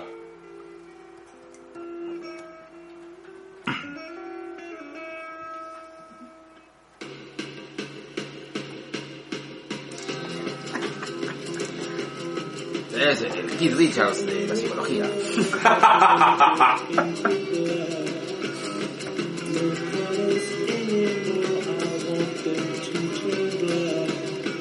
Ves el Jagger del podcast. Lo boom. Ya. Este, ok, vamos al tema de fondo. Eh, los viajes. Sorry, negro, antes de que me olvide. Un saludo enorme, se nos olvidó. Saludar a Frikimanía, que está incorporado al mundo del Ah, podcast. bienvenidos, Friki Manía. ¿Puedo cerrar el último? al mundo del podcast. Y un abrazo enorme a la gente de Comic Face, que también están este, bastante metidos. Te Eh, entrevistaron en Friki Manía. me entrevistaron en Frikimanía. Y nada, creo que eso ya son todos los saludos. Tengo que hacer dos espacios más en los saludos. eh. Sí. Me voy a correr. ¿Sabes que Yo creo que para el 14 hay que hacer una pauta para saludos. Sí, creo que vamos ordenaditos. ¿no? ¿Sí tú crees? No, vamos como salga. Listo. Sí. Entonces, ok, vamos a, eh, a empezar el tema. eh, antes, me pareció bacán eh, el hecho de, de- Yo creo, o sea, la vez que tú fuiste o, o llegaste a migrar, creo que fue la experiencia diferente a, a, a un concepto de viaje. Yo creo que los viajes tienen toda un- una onda muy diferente al hecho de migrar. Creo que una cosa es migrar y otra cosa es viajar. Eh, a nivel, a nivel, digamos, a nivel de experiencia. Entonces, ejemplo, en mi caso, yo recuerdo, mi, mi- mi- o sea, de chivolo, los primeros grandes viajes que, que hicimos con mis viejos fue, fue acá, adentro, ¿no? Al menos adentro de, de Perú. Eh, recuerdo mucho, el primer viaje que yo recuerdo así someramente ha sido que me fui a Tacna inicialmente, porque pasamos la frontera, pasamos este, pisamos este suelo chileno, ah, porque, pues, o sea, Arica, Arica es chileno, pero o sea, Ahora. Bueno, Ah, sí. sí, sí, bueno, ya. Hay que, hay que reconocerlo, que es chileno, pero ya, ya está. Perdimos, ya. pe, perdimos, pe. perdimos, perdimos, perdimos, ya, pe, ya. perdimos. Ahorita, por eso el podcast, de ahorita de, de, Ahorita, Tauro, Nos olvidamos de por la ruta de la curiosidad, maldita sea. El mejor podcast. El mejor podcast nacional. Listo. Este, entonces, este, yo recuerdo mucho, y no sé, tengo una, este vago recuerdo, fuimos, obviamente como buen peruano clase mediero, fuimos a comprar contrabando a Tacna. Eh, recuerdo que me compraron unos juguetes y recuerdo haber estado en la plaza de Arica hueveando un rato, ¿no? Y tuve la sensación de decir, creo que fui primera vez consciente de decir, putas, viajé. Mañas, viajé, estoy fuera de Lima, estoy viviendo un momento este, especial, bacán, y me sentí por primera vez viajero. Entonces, yo no sé si les ha pasado esta misma vaina, eh, esa sensación emocional de tener su primer viaje, o sea, de ser conscientes de que están viajando realmente. Bueno, yo, yo te digo en, en la poca experiencia que tengo que es este es cuando te das cuenta que estás viajando, creo que es una etapa ya mm, más adentrada en tu vida, porque al principio es vas de vacaciones. Una cosa es vacaciones y otra cosa es viajar, ¿no? Y aprender de una cultura. O sea, una cosa es que vayas a una playa en Cancún y te tires panza arriba tres días y dijiste, bueno, me fui a Cancún, pero verdaderamente conociste Cancún. Claro. No conociste Cancún, fuiste de vacaciones, viajaste, sí es cierto, pero no viajaste, ¿no? Hay, Entonces, hay un lindo texto de Sofocleto que lo escribe en el 60, en el ángulo agudo. La diferencia es entre un turista y un viajero. Ah, y el, el tema del turista vive pues con un tema de horario, ¿no? El viajero vive con un tema de experiencias, ¿no? Como Claro, para claro. resumirlo. Total, claro. Total. Ahora, la experiencia, la primera experiencia que yo recuerdo de un viaje fue a los nueve años, cuando viajé a, a, a- a, este, a México, ¿no? Antes de que, bueno, pasara la Claro. frontera esa, ¿no? Y yo recuerdo viajar en Aeroperú, Mm. ¿ya? Yo viajaba en Aeroperú Está en, persinando, ¿no? en el 2004, Esos aviones eran terribles. Pero yo lo que recuerdo es, antes en el, en el aeropuerto, en el Chávez, la gente entraba hasta, bueno, hasta la cocina, ¿no? La gente entraba hasta la cocina, es, es decir, yo recuerdo salir de, es más, yo viajé como viajaba solo, yo viajé, eh, miento, a los nueve, no, a los, a- eh, la primera experiencia a los nueve viajé con mi abuela y la gente entraba, pero a los 16, cuando viajé otra vez, yo viajé solo. Y recuerdo la silueta de mi mamá detrás del vidrio, haciéndome Dios, y yo caminando como menor desacompañado este, hacia la escalera de- del avión, ¿no? Pero el primer viaje que tuve fue en México en el 2000, perdón, en el 84, y fue una experiencia diferente porque como me quedé dos semanas a vivir en Tijuana, que yo no lo tomaba conciencia de decir, estoy en otro país, otra cultura, esto, era absorber lo poco que tenía. Y ahí fue un cambio diferente porque no entendía lo que me decían los mexicanos, no entendía las palabras, ellos no me Claro. entendían a mí. Entonces ahí me di cuenta que había un choque cultural. Ajá. Aunque somos muy parecidos y hablamos en castellano, había un choque cultural, por eso me di cuenta a los nueve. Pero mis viajes no comenzaron hasta mucho después, ¿no? Claro, claro, claro. Mira, justo lo estaba buscando, lo encontré. El viajero es un desconocido en busca del incógnito. El turista es un absurdo en busca de lo pintoresco. Ah, Y papi su concreto, pues, el viajero es permanente y el turista transitorio. Yo creo que en eso hay algo bastante cierto porque quien es viajero va a buscar la experiencia vivencial. Quien viaja busca no, no quedarse con la huevadita, con la, ¿cómo es? con la anécdota, Ajá. sino en vivir una historia tal vez. A mí me pasó con, la, primera vez que yo viajo de manera consciente, de, de puro enamorado, fue Argentina. Que estaba yo totalmente enamorado de una chica que me llevaba 10 años y me fui a Argentina con ella a escondidas prácticamente porque yo tenía pues... tía Julia, tía Julia. Rastréalo, rastréalo a este huevón. Yo recién había cumplido los 18, me estaba la. Mm, madre. Y me fui una semana a Argentina, weón. Pitito estaba. No, ya no. Pero estaba, pero puta, estaba, estaba, No, decía caminaba chueco. ya, mira, ya rengueaba, ya renguaba. Ya, ya, claro. Pero ha sido la primera vez en que yo llegué, cuando, o sea, es- no estuve ni siquiera en Buenos Aires, estuve en Salta. Estuve en Salta, conocí Rosario. Y yo decía, concha su madre, o sea, si ahorita me pasa algo, nadie va a saber de mí. Desaparecido. Desaparecido. Eso pasa, Claro. completamente. Esa fue la primera vez que tuve conciencia de que, chuma, estoy fuera. Eh, y ya las otras veces, cuando estuve en Ecuador, cuando he estado en España, han, han sido viajes muy diferentes. Eh, pero sí tienes esa sensación de, concha, estoy en otro lado, ¿no?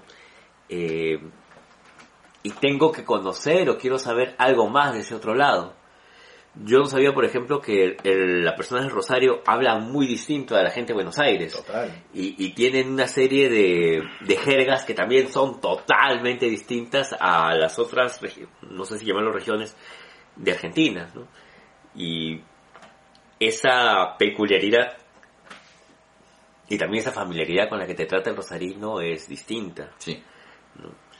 Em, Es provincia, pues, o sea. Es provincia, claro. Es provincia, Claro, es es provincia. O sea, ese concepto que tenemos de provincia es bien latinoamericano. O sea, estamos yendo a la ciudad, estamos yendo a ah, la provincia. aunque también me pasó, Bueno, también me pasó en eso España. En Estados Unidos es igual. También me pasó en España. En España también tuve esa misma sensación. Una cosa es el madrileño y otra cosa es el toledano y el, la persona que vive en Barcelona y el sevillano y todo lo demás. Y en Murcia, que no tienes nada. Que en Murcia, que en Murcia, pues, en Murcia parece, claro, en Murcia parece que se han detenido en el tiempo y una mezcla entre medio celta y medio raro.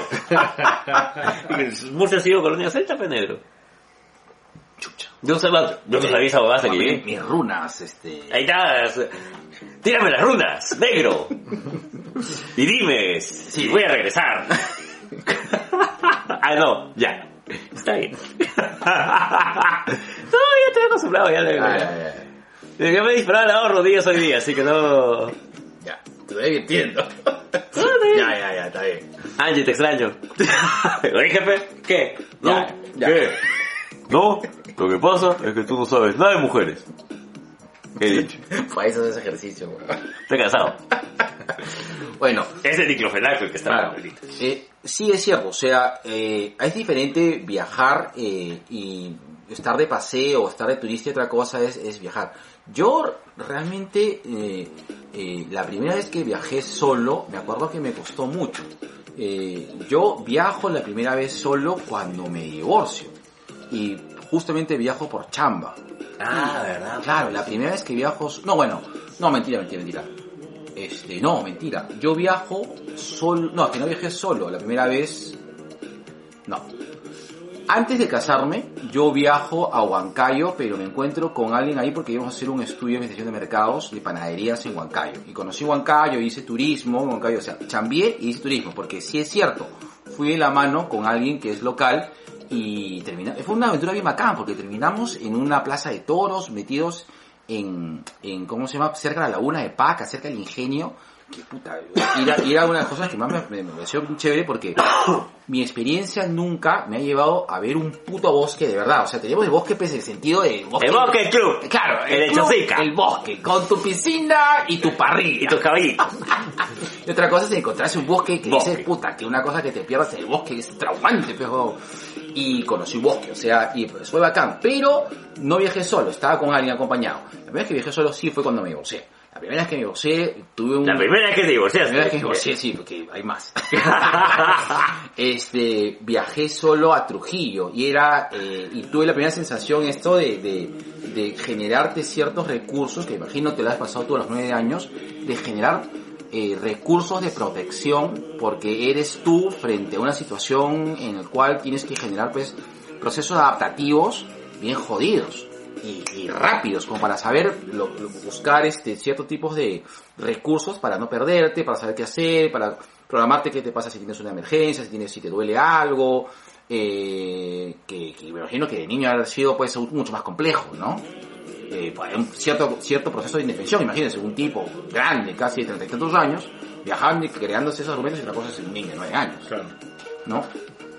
¿Tú crees, papi, que esa experiencia a los nueve, o sea, toda la experiencia, de una u otra manera, te marcó como para que a esas alturas tengas la, la agencia de viajes, el tema este de lo vivencial?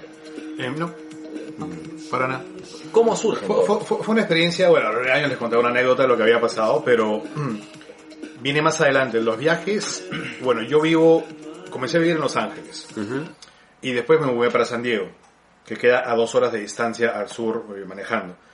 Junto a San Diego queda la frontera con Tijuana, entonces cruzar la frontera es algo muy común, es algo de diario. Yo voy, hoy en día, yo voy al dentista en México, yo voy a comer una carne en México, yo voy de vinos en México, porque sale mucho más barato que en Estados Unidos, ¿no? Y porque me gusta más eh, la, la- la, digamos, el día a día mexicano, que es muy parecido al peruano, que el, el- El el insípido gringo, ¿no? Que es todo muy ordenado, entonces, que tiene su cultura también. Pero mis viajes comenzaban a ser de Los Ángeles a San Diego, que son dos horas. San Francisco queda a ocho horas manejando. Las Vegas queda a cuatro horas. Entonces era mi entorno, Arizona, Las Vegas, México.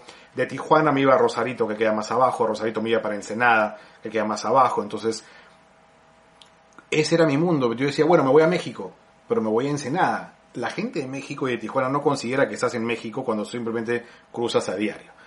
Y después, un día, en el año 2001, antes de lo de Red Flag creo que fue, 2001. este, hicimos un viaje con amigos. Y este viaje sí me marcó porque tuve eh, la posibilidad de conocer más de un lugar que a mí me ha marcado mucho, que cuando regreso, creo que es la ciudad, siempre he dicho que es mi ciudad favorita en el mundo, Ah, eh, que es Nueva York. ¿no? Ya, Nueva ya. York es una mezcla de Latinoamérica con Europa en cuanto a vivir cerca de ratas, eh, cerca en departamentos pequeños, eh, basura en las calles, graffiti, cosa que tú dices, esos Estados Unidos. Porque cuando te vas a California, California es muy bonito, muy amplio, no existe eso. Y te vas a Boston tampoco, y te vas a Dallas tampoco. Pero te vas a Nueva York, y tú dices Nueva York, la metrópolis tan grande del mundo, y es así, es fea. Sí. Pero Tomo, tomo una, una idea, justo lo que me cuentas coincide un poco eh, con, con, con un, este, con un comediante que, que ahora está en problemas, pero igual no deja de ser alguien admirable en la comedia, que es Louis C.K., que menciona pues este, que decía este, ¿por qué se enojan cuando yo tiro basura a la calle en Nueva York? Si Nueva York es un, es un basurero, o sea, claro, claro, Sí. total. ajá, Y ese viaje Este, yo lo hago desde San Diego. Eh, fue una experiencia, esa fue una experiencia única porque yo viajaba de San Diego a San Francisco, conectaba un vuelo a Nueva York. Mis amigos volaban de Lima a Nueva York. De frente. Y nos bueno, creo que pasé en escala en Guayaquil o algo. Y nos encontrábamos en Nueva York. Bueno, pues mi vuelo se atrasó en San Francisco cuatro horas y yo no llegué a la hora que tenía que encontrarme con mis amigos en Nueva York. Amigos del colegio también, Ajá. ¿no? Y eh, me quedé solo en el aeropuerto. Te meten el miedo que en Nueva York van a salir, este, Te van a saltar. te van a asaltar, te van a violar, te van a robar. te- Entonces yo veía con mis maletas y me, que me amarré las maletas a las piernas y me quedé a dormir en el aeropuerto. ¿no? Y la primera manzana que me compré a las 5 de la mañana al día siguiente me costó 5 dólares. Y dije, o sea, bienvenido a Nueva York, ¿no? Entonces, eh, de ahí salir y buscar a mis amigos no podía. Entonces la, la chica, la dueña del departamento, me dijo, vente al departamento, aquí espera a tus amigos, cuando lleguen ya nos arreglamos con el dinero y todo. Y me perdí literalmente en Manhattan. Entonces yo llegué al, de- al- al departamento y el departamento estaba pintarrajeado afuera, una zona donde había un restaurante salvadoreño abajo, había basura en la calle, eh, y yo decía, esto es, estoy en Estados Unidos. Y ahí fue la primera experiencia de viaje que tuve. Dije, yo quiero conocer más esto. Fuimos a un concierto de Depeche Mode, por eso fuimos allá a, Nueva York a ver horas al Madison Square Garden. Me encontré con mis amigos el siguiente día y bueno, al final la pasamos muy bonito, conocimos diferentes lugares, pero esa creo que ahí fue donde yo dije, quiero conocer más lugares que sean diferentes a lo que ya conozco. Yo tengo, y me marca a mí mucho esto, mi prima, mi, mi familia, amigos cercanos, eh, y en su mayoría peruanos, eh, viajan al Perú cada año. O sea, en Estados Unidos te dan dos semanas de vacaciones. Tú trabajas todo el año para ahorrar para esas dos semanas y todo el mundo quiere regresar al Perú esas dos semanas. Porque es su zona de confort, porque está su familia. Yo no. Decía, no, yo no quiero regresar al Perú. Eh, Chupa un huevo regresar al Perú, ya conozco Perú, conozco Ah. Lima, yo prefiero otros lugares. Y así empezó. Entonces creo que Nueva York fue lo que me marcó a mí. Eh, ya había ido yo a España, pero fue en un viaje con mi papá, y fue en un viaje en el cual mi viejo llevó una cámara con un rollo de 24 fotos para un viaje de 16 días.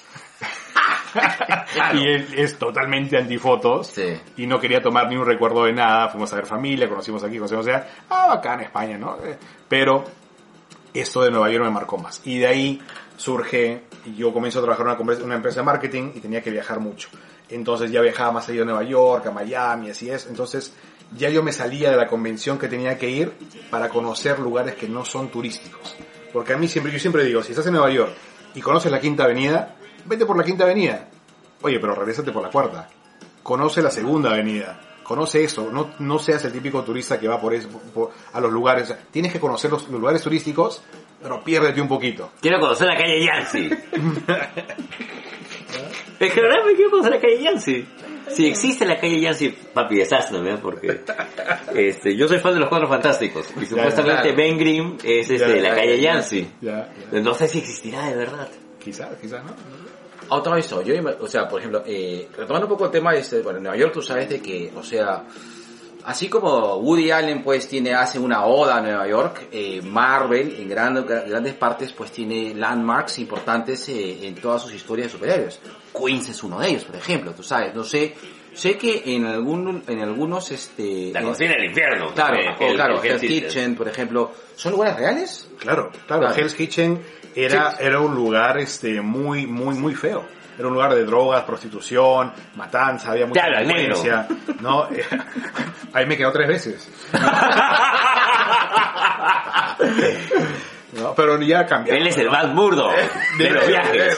Pero eso es los 80. Y ahora Hell's Kitchen es más un barrio gay, ¿no? Manja. Manja. Sí, sí, ya, no, ya este, también me he quedado ahí.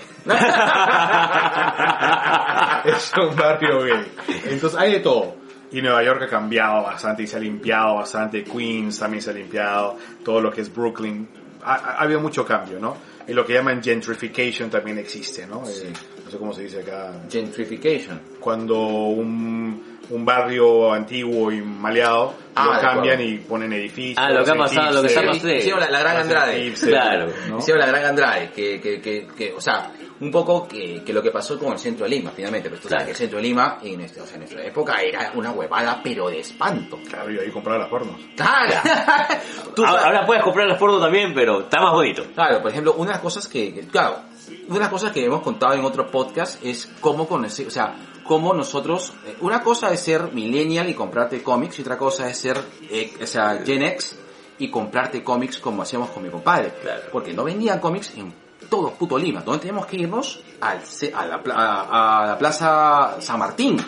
Y en esos, en- o sea, y tú sabes que la Plaza Martín pues era, estaba sitiada y tú no podías pasar por el medio de Plaza Martín porque simplemente te dejaban Carato, weón. Total. Y te vendían. Claro. Y si te vendían, te vendían, te Te vendían, al kilo, weón, de arriba. Puta, sacar, sacar pepita de oro ahí a, a madre de Dios, de sus madres. Y este, y este, entonces cuando caminamos por este, por este, o sea, y nosotros conocimos un hueco donde eh, estaba un burdel, estaba un, un- un- una pastería, ¿no? Porque o sea, También. un sitio donde vendían pura pasta Ajá. y estaban las pornos, los cómics. Ya, en Y ese es- orden. En En ese orden. Y la cosa que nosotros, pues, ahí estamos este, regateando cómics. Y muchos de los cómics que tengo en la colección son de esa zona. O sea, son de ahí. Y sí, o sea, sí es cierto. Ya luego cuando vino el gordo Andrade, pues todo eso. Ahora pues, eh, ahora tú te puedes meter una borracha. Tengo una amiga que se borrachó y se metió a la pileta de, de la Plaza Martín. No, pileta de la Plaza Martín. No, weón. No, no, no. No, no, en los costaditos. Hay agüita. Sí. Ahí- de ahí le saqué un saludo a... Bueno, no lo puedo decir. Ah, ya. a ti, que te fui a rescatar un día a Plaza Martín. Pero sí, o sea, sí, sí, sí, sí te entiendo, o sea, ha pasado, o sea, creo que ha sido una política general de, de, de- de- de grandes ciudades. Claro, cambia totalmente. Yo lo viví en San Diego, lo viví en Los Ángeles, eh, ciudades que, bueno, donde radico, pero ese se ha visto el cambio completo, ¿no? Sacar de repente a todos los, eh, co- los homeless, los indigentes que están este, viviendo en la ciudad, tienes que moverlos a algún lado. Ahora, California tiene un índice muy, muy, muy grande de, de indigentes, porque ¿qué, qué quieres? Tú no tienes dinero, no tienes, se te acabó el dinero, te pasó X cosa, eres drogadicto, lo que tú quieras. Y no necesariamente maleante o, o algo te ha pasado, te quedas en la bancarrota, tienes que vivir, vives en la calle. Vives en Chicago.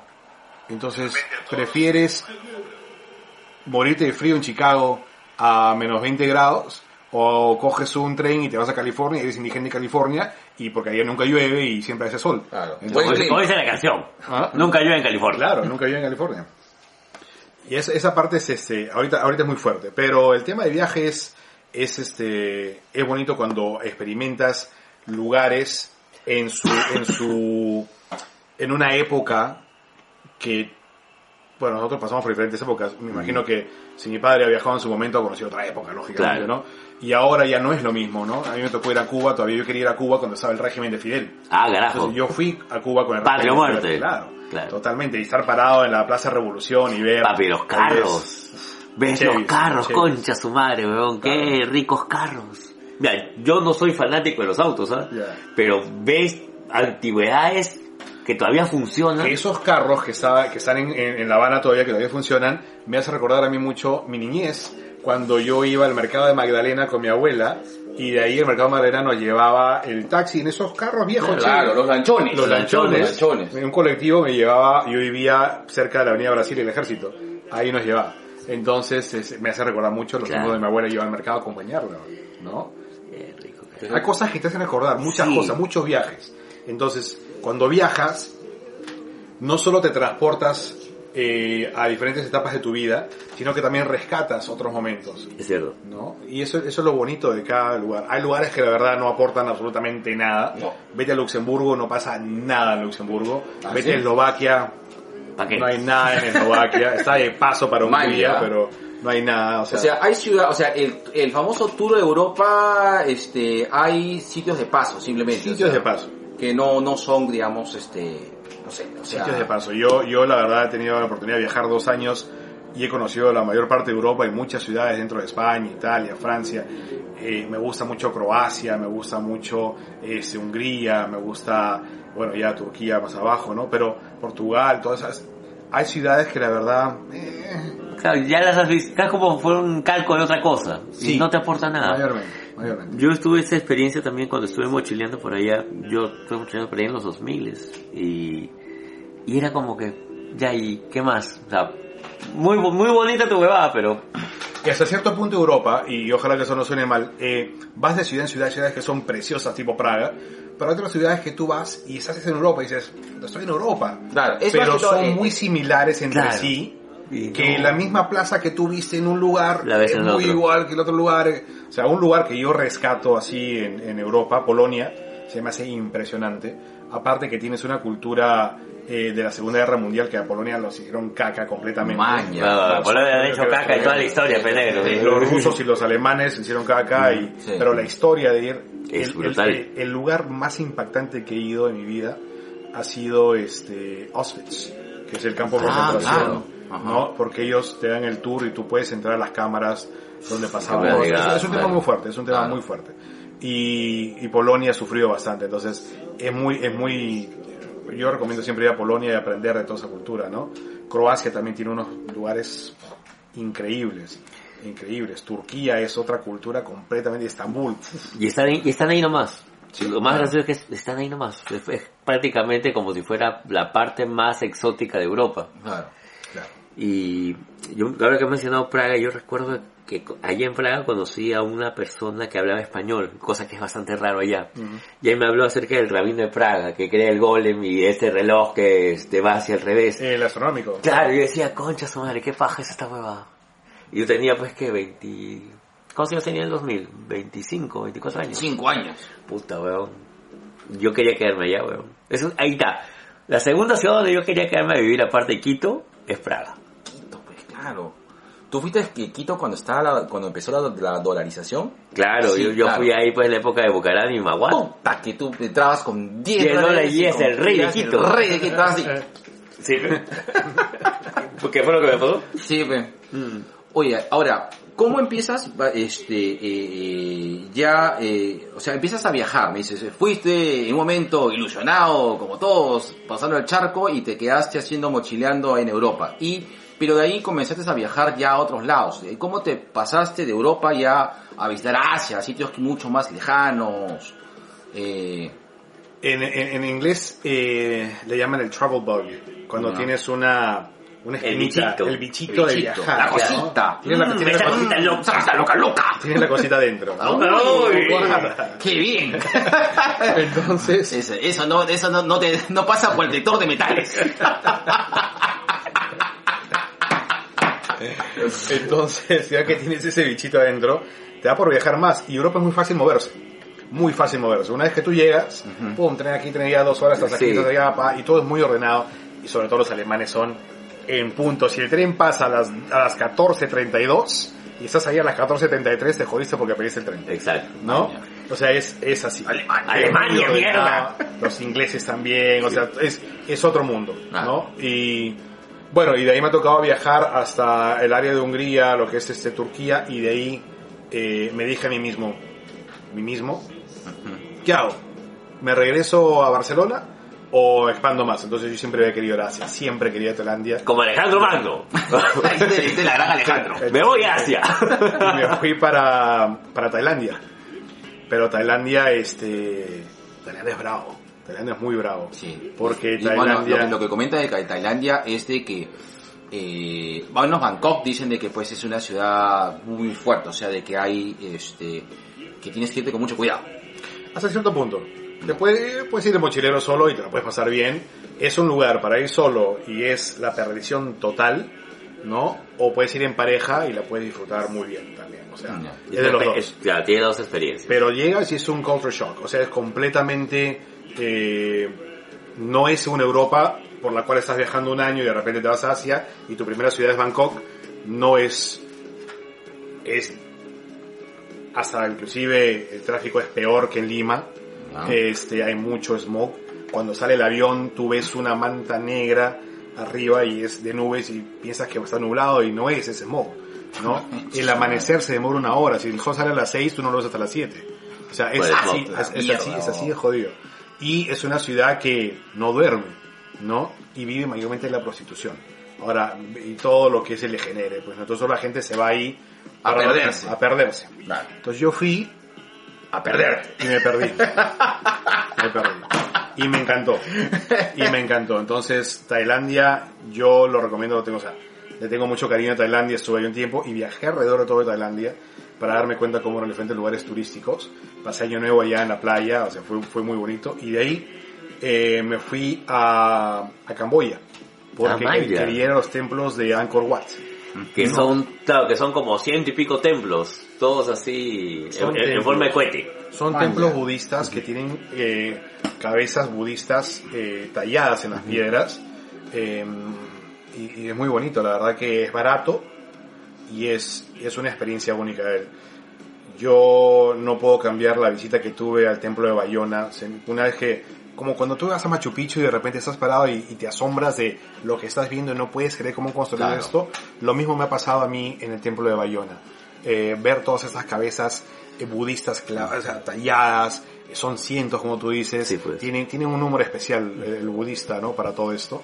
Eh, los escalones, las cabezas, muy bonito. Angkor Wat. Y de ahí me fui a Vietnam dije voy a conocer este Hanoi y de Hanoi me fui a Ho Chi Minh y bueno llegué a Ho Chi Minh conocí una, una gente eh, una chica y de ahí este ella me facilitó a mí poder viajar porque ella tenía conectes con agencia de viajes y eh, mm, pude viajar por todo el interior de Vietnam que es muy curioso Vietnam porque tiene una influencia rusa muy grande Ah, man, ya. por el tema Bueno, por el tema de, de- Comunismo. de comunismo, Claro. claro. ¿no? Y aparte tiene una influencia coreana muy grande. Hay lugares donde tú vas a los restaurantes y el menú está en vietnamita, en coreano y en ruso.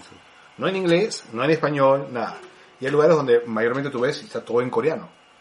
Tú llegas a Vietnam al hotel y le dices, eh, oye, quiero pasear, necesito una moto. Ah, ok. Y con tu reserva, sin, sin pasaporte, licencia, seguro, nada. Ya, como- ¿Cuánto cuesta? Como 10 en. Iquitos. 10 dólares En Iquitos dejas tu. DNI, tus 10 soles y te vas a hacer moto todo el puto día. Gracias, Iquitos. te vas en tu scooter y por todos lados, ¿no? Eh, y, y Vietnam, yo me quedé a vivir allá dos meses, me encantó. eh, la comida muy diferente de todos estos lugares. Entonces ya había yo hecho una transición de lo que es Europa a lo que es ahora Asia, ¿no? Y me acostumbré, me gustó porque es, es un Lima caótico, más caótico, ¿no? La gente por todos lados. Calor. Ah, y me imagino que más gente, pues, ¿no? El 80% del transporte son motos, ¿no? Entonces casi no hay carros, pero las motos, así como se meten los carros acá y se Sí. meten las motos, son 50.000 motos. O sea, yo iba en una moto y, o sea, era... Yo, y para cruzar la pista, ¿te acuerdas del, del- del juego este Frogger? Claro. Es igualito, igualito. Para cruzar la pista tienes que... No, tienes que pasar tal cual. Eh, y es una experiencia diferente. La comida también. Pausa activa. Pausa para, activa. para toda la gente que no ha llegado a los cuarenta y tantos, eh, Frogger es este juego de esta ranita que tenía que pasar entre el tráfico. Claro. ¿ah? Mayores referencias a YouTube. Sí, si no, pregúntale a los chicos de Tua Gaming. Ahí está. Que no nos hemos saludado tampoco. ¿Qué, qué imbéciles somos, negro, ¿ah? Ya. Un saludo Sí. para la gente, la gente de Tua Gaming. Son tres. Ya. Bueno, el tema de comida también es diferente, ¿no? Porque ahí no te vas a comer un lomo saltado, no existe, Claro, ¿no? claro. No sabes qué carro te van a dar. Sí. Entonces, puro fideo, puras cosas, cosas raras. En Tailandia comes, este, pasa una carretilla en las noches a las 2 de la mañana, estás en, la- en el bar tomando whisky tailandés. Whisky tailandés. Whisky tailandés. hecho- ¿Qué tal? Hecho de arroz. ¿Bacán? Sí, ¿Bacán? sí, sí. Sí. Pega, pega. Bien. Y entonces Era como, ahí. como el Thundercat que vendían ahí en Atocongo. No, nada que ver. Te pides tu whisky tailandés y pasas la carretilla vendiendo insectos fritos. Y te compras tus larvas, te compras tus cucarachas, todo lo que quieras. Ahí, un mixto. Pum, te pones ahí con tu albahaca, te lo ponen en tu bolsa y te lo dan, ¿no? Unos dólares. Y con tu whisky tailandés, tu proteína, y bacán, todo el mundo pasa y agarra tu bolsa, ¿no? En este, en Camboya sí es más este, más fuerte la cosa porque ahí sí te vende mucho escorpión. Pregunta, o sea, hay, o sea, porque yo creo que a nivel cultural siempre se habla de la comida para la bajada. Este, hay algún se- claro, porque acá tú dices comida para bajar, pues, puta, pues, tu caldo de gallina, tu ceviche, pero ¿hay algo que tú hayas probado que realmente es más eficiente que, que tu caldo de gallina o tu ceviche Bueno, es similar. En Tailandia tienes la, eh, el tom kha y el tom yum, que son eh, caldos, ¿no? De mariscos. En Vietnam tienes el pho, que El es... pho, claro, que la sopa. El pho es, es la sopita de fideos, ¿no? Ajá. Ese es, te levanta total. Ah, Eh, muerto. Sí, sí, sí. Sí, como se levantó Vietnam contra Estados Unidos. Oye, los vietnamitas son... eh, la cultura vietnamita es bien, bien, bien, bien interesante. Cuando los, los americanos estaban, este... Dos anécdotas rápido. Ajá. Cuando estaban los americanos en la guerra con Vietnam, una cosa, tú cuando vas a Vietnam, vas al museo de la guerra y ves, l- el, digamos, el lado vietnamita. En Estados Unidos te pintan desde el colegio Claro. el lado americano que ellos ganaron y salen con su Claro, bandera al final. claro, la propaganda, la propaganda. Y aquí es como la película de Spider-Man que siempre al final sale con la bandera americana. Claro. ¿No? O como el tanque que llega de la Segunda Guerra Mundial y sale con su bandera americana. Iguales en Estados Unidos. Pero en Vietnam es el lado vietnamita. Y cuando vas a los a los túneles que tenían los vietnamitas en una parte se llama Cuchi. Eh, te explican cómo los vietnamitas se metían por los túneles para hacer emboscados a los americanos. Entonces ellos usaban una especie de sandalias como jotas, pero la sandalia tiene una forma del pie. Ellos la tenían, era como un- una especie, de- era media ovalada, para que cuando pisaran no sabían si ibas Hacia- para enfrente o hacia atrás. Porque era de la misma forma, ¿no? ¿no? Entonces no tenía Ah, forma de pie. Claro, para que no lo Este, rastreen. Claro. Entonces las emboscadas ellos se metían en los túneles y con los años los americanos descubrieron que se escondían para hacer las emboscadas. Entonces comenzaron a traer perros. Entonces los vietnamitas comenzaron a agarrar jabones americanos, se bañaban con jabón americano y dejaban jabones por todos los túneles para que los perros no rastreaban el olor vietnamita sino el americano. Igual los metían en la emboscada y mataban a los americanos y los perros también. O sea, es, era una cosa... eh, tiene sus cosas, ¿no? Que, que, Claro. que- que aprendes. La cultura de la comida, cómo es la gente. Y bueno, también este, otros lugares como Marruecos, ¿no? Que es completamente diferente. Estás en África. África del Norte, que no tiene nada que ver con África del Sur. Es muy, muy diferente. Y el tema de la religión también, las mezquitas. No puedes entrar a ciertos lugares. Este, todo mujeres acá, hombres acá. Es muy, muy machista, ¿no? Eh, entonces todo eso lo absorbes, lo vas aprendiendo. Y es un, es un tema que si viajas y te, te, te metes en la cultura de ir a comer, quizás acá si te, tú vas a un restaurante, no sé, te vas a Central, ¿no? Aquí bacán es un Perú comer rico, pero si te vas al Mercado Surgido 2, Uy, qué rico, todo carajo, todo es más rico. Todo es mucho más rico, ¿no? Entonces, ese tipo de cosas trataba yo de hacer. No vaya para allá, para allá voy. Claro. Entonces meterte, comer en la calle, comer sentado en un banquito. Que la más rica ¿no? también. Tripas y cosas. Pero y- tú sabes, por ejemplo, yo también, este, un poco eh, comentar, yo tuve una experiencia similar cuando, este, por chamba me mandaron a Trinidad y Tobago. Primero de que no tenía la más reputa idea de que chu, chin, en Trinidad y Tobago, porque Claro. es una ciudad que tú, tú, tú lo sabes por tu, por- en tu clase de geografía, pues, ¿no? Tú comienzas a decir Trinidad y Tobago, ¿no? Este, Jamaica, ¿no? O sea, Guyana francesa, San Guyana Vicente y las, inglesa, y las claro. Martinicas, ¿no? Entonces me mandaron por chama Trinidad y Tobago y, y encontré con una ciudad bien de puta madre, o sea, porque yo había, yo había estado en Jamaica y Jamaica me mandaron a Kingston, o sea, no me mandaron a la, a la parte ficha de Jamaica, no me mandaron puta, a- al puerto, Ah, pues, claro. o sea, que Kingston es jodido, es pobre, está entre las 20 ciudades más peligrosas del mundo en ese entonces. Y este, claro, el choque fue diciendo, o sea, uno dice, puta, Lima tiene partes pobres y hasta que conoces una ciudad que es toda pobre y dices, no, no, no estamos tan mal. Claro. claro, y ese es un poco el cambio de chip. Eh, cuando me mandaron a, Tri- a Trinidad y Tobago, yo dije, puta, ¿a dónde está yendo? Pues no, y me mandaron para hacer un estudio de Pepsi. Eh, pasa dos cosas importantes en Trinidad y Tobago y, y en, y en Jamaica. En Jamaica me mandaron a, a- a, este, allá porque Pepsi viene siendo la bebida gaseosa, o el soft drink más consumido de toda la isla Ah, a margen de Coca-Cola. En ese entonces, hablando del año 2010. ¿De acuerdo? Y, en, y qué pasaba? Que muchas de, de, de los envases de Coca-Cola y Pepsi, Coca-Cola eran envasados en, en, ¿cómo se llama? En Trinidad. De otra parte, eh, el Ram and Coke, o sea, el Cuba Libre, que se toma, que es, que es un trago pues, universal, lo hacen con Pepsi. El ramen coke con Pepsi, claro. Sí, el Ram and Coke lo hacen con Pepsi, a los jamaiquinos, y tiene todo un rollo de que rápidamente, ellos este, se quedan con Pepsi porque cuando Jamaica se va a la mierda, el, la única, el único soft drink que se queda en Jamaica es Pepsi. Y hay una especie como que de orgullo y, y, y, y que- y de costumbre. Y cuando llego a Trinidad dije, puta, ¿dónde estaré yendo? Y aparte que eh, en mi chama me mandaban así como comando, si sabes qué, puta, hay un campo, ¿quién sabe hablar inglés? Yo, ya, cholo, ve, Andy ve. De otra parte, puta, mi inglés me sirve para hablar, pero para entender ni mierda, porque ahí puta, no se entiende cómo hablan ellos. O sea, no, no sé, sé si te ha pasado, yo no entiendo. O sea, y mi inglés, o sea, es más, o sea, entender, muy tranquilamente entiendo. Y entré en crisis porque dije, puta, no entiendo, hasta que eh, vinieron dos ingleses y comenzaron a hablar y puta, me estaban hablando en castellano. Bueno, eh, llegué a Trinidad y en Trinidad eh, es, otra ciudad, es una ciudad bacán, o sea, está organizadita, hay partes jodidas, pero es bonito, o sea, caminé, o sea, mucha Trinidad. Pero hice la, hice la de, la de Gran Gastón, la de tour este, el tour este gastronómico. Puta, no. Y ahí me viene este, lo que me dijo un pata mío que es chef, me dijo, no, la comida de, la comida de este, de- del Caribe es muy mala. Y de verdad, no sé, traté de consumir cosas locales y, y, en el caso de, de Trinidad, eh, tú sabes que en Trinidad eh, hay mucha este, población este, hindú. Porque en un momento como fueron colonias de Inglaterra, traen muchos este, hindúes para hacer chambas ahí. Entonces, o sea, eh, eh, en Trinidad, a diferencia de Jamaica, pues las grandes etnias son hindúes, este... Indios. Bueno, o indios en todo caso, claro, hindúes es la tradición. Indios, eh, eh, bueno, este, eh, afrodescendientes y este, locales, que son muy pocos, y caucásicos, ¿de acuerdo? Y por ahí, bueno, chinos, que siempre hay, y este, que chinos hay en todas partes, chinos que chinos siempre hay, pues hermano, y este, siempre hay, puta cholo, chinos siempre hay, y, y eso es innegable. En Jamaica eran todos afrodescendientes, salvo tres chinos, que tenían bodegas. no, no, no joda, es cierto. Y este, en Trinidad pasa lo mismo. Pero fui a comer la comida local, puta madre, no me gustó. La pasé mal. Y eso que era pollito, pero metían huevas de curry y todo, no me gustó. Y eh, había también una población, o una gran población porque hay mucho movimiento de petróleo, había mucha, mucha, este, había Mucho una- árabe. Mucho árabe. Y la comida árabe sí me gustó. Y comida árabe, todo, este, me quedé un mes ahí. O sea, eh, chambeando, y me quedé comida árabe. Sí.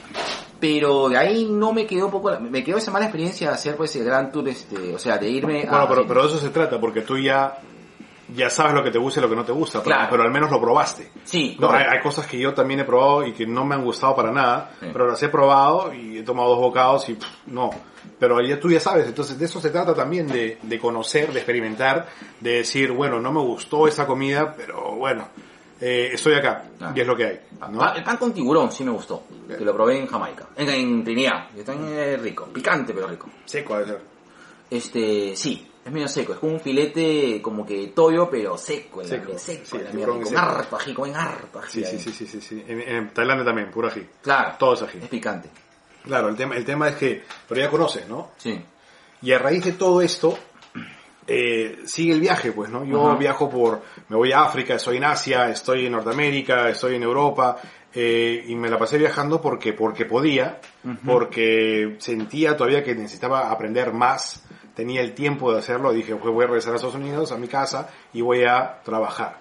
Y cuando regresé, eh, ya no quería trabajar, pues, ¿no? Claro, ya, ya, ya. no, dos años viajando ya no. Entonces, ¿qué hice? Eh, me decidí en compartir la experiencia de viaje con otro público. Entonces, si yo vivo en Estados Unidos, que es un mercado que yo conozco, conozco que muchos de mis amistades o conocidos me llaman a mí siempre para decirme, Juan Carlos, me voy a Italia, ¿qué hago? Entonces yo, a través de mi página, te armo un itinerario de qué hacer en Italia. Vete aquí, vete acá, pam, pam, pam, a Florencia, a Roma, a, a- a Milán, lo que quieres hacer, vete a Nápoles. Lo mismo con Francia, lo mismo con España, los mismos lugares donde yo he ido. Y te recomiendo dónde ir a comer y qué comer y qué tomar, ¿no? Y lo mismo en Estados Unidos. Entonces yo genero itinerarios y después del décimo itinerario que creo, digo, oye, yo soy el único huevón que no gana dinero acá. Entonces dije, tengo que crear una agencia acá, eh, la cual ofrezca ese tipo de servicios. ¿Y qué es lo que yo más conozco? Mi Perú.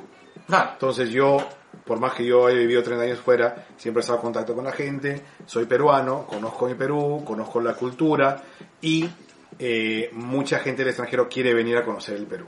Entonces yo estoy comenzando por ofrecer un servicio de tour vivencial que tiene un nicho específico de, como te digo, 30 a 45 años en lo cual la gente eh, es que si lo pongo más abierto me llega gente de 65 que no puede manejar bicicleta Claro. ¿no? entonces gente que no se va a meter al canotaje entonces Claro, ¿para qué me sirve? que, que te comen en el mercado de Suyurki tu, tu cevichón y tienes, puta, el primer día chévere y el cuatro días Claro. con, con- Y tampoco me interesa eh, el mochilero que, que no tiene para pagar un tour vivencial, ¿no? Que pre- prefiere una experiencia diferente. Entonces, para eso hay mucho.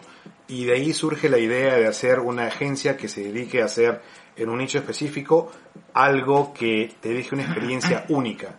¿no? Puedes venir de cualquier parte del mundo. Nos encontramos en Lima, hacemos una experiencia en Lima unos días y de ahí viajamos a la sierra, hacemos Cusco, una experiencia y de ahí te regresas a tu casa. ¿no?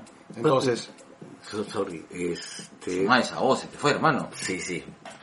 Tuve una visión. Tuve una epifanía. Una epifanía. Ya. como Homero Simpson. Como ves, Si, si fuera si fuera el tema al revés, ponte, claro, que es algo que en algún momento lo habíamos planteado con el negro para nuestras bodas de diamante, ¿no? De ir a una Comic Con y casarnos allá. ¿Te acuerdas un momento conversamos? O sea, la, la idea es que, bueno, ahora sé que la cosa complicada, porque inclusive, ¿sabes? ah, una noticia era de que a lo mejor suspenden Comic Con, ¿sabías? Ah, No, no, no, coronavirus. No vamos a suspender porque está el run fuerte. ¿eh? Bueno, yo acabo de leer hoy en la mañana que no Ah, ya, ya. Con. La de San Diego y la de Anaheim quedan intactas.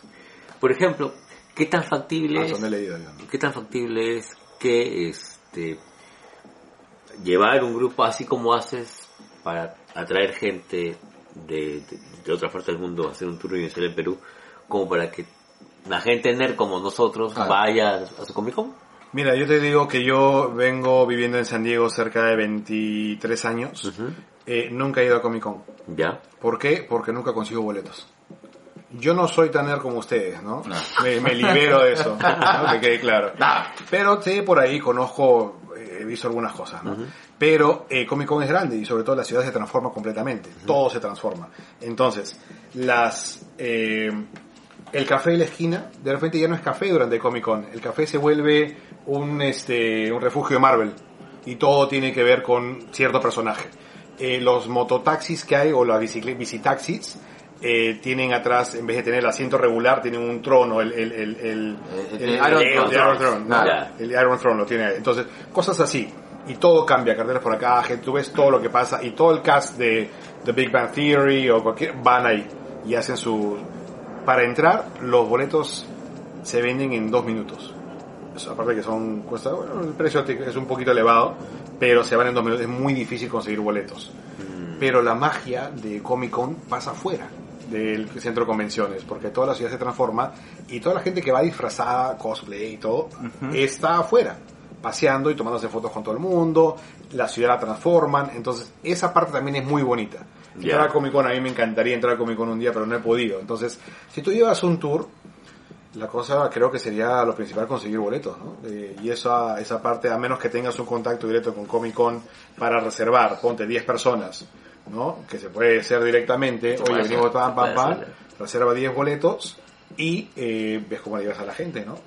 Ahora, en ese aspecto, sí, definitivamente yo también te puedo ir con la agencia, donde se pueden quedar en San Diego, hacer su tour alrededor, qué tienen que hacer, qué no tienen que hacer. Comic Con está muy céntrico. Ya, te la pongo más complicada. Y tú mismo me acabas de dar el dato. Y si no, ya, me quedé fuera. No tengo los boletos para Comic Con, pero igual quiero estar, quiero vivir lo que me acaba de decir. Claro. Hay experiencias, o sea, es que también alrededor hay lugares donde puedes ir, pero hay lugares que son reservados solos para gente que tiene acceso a Comic Con.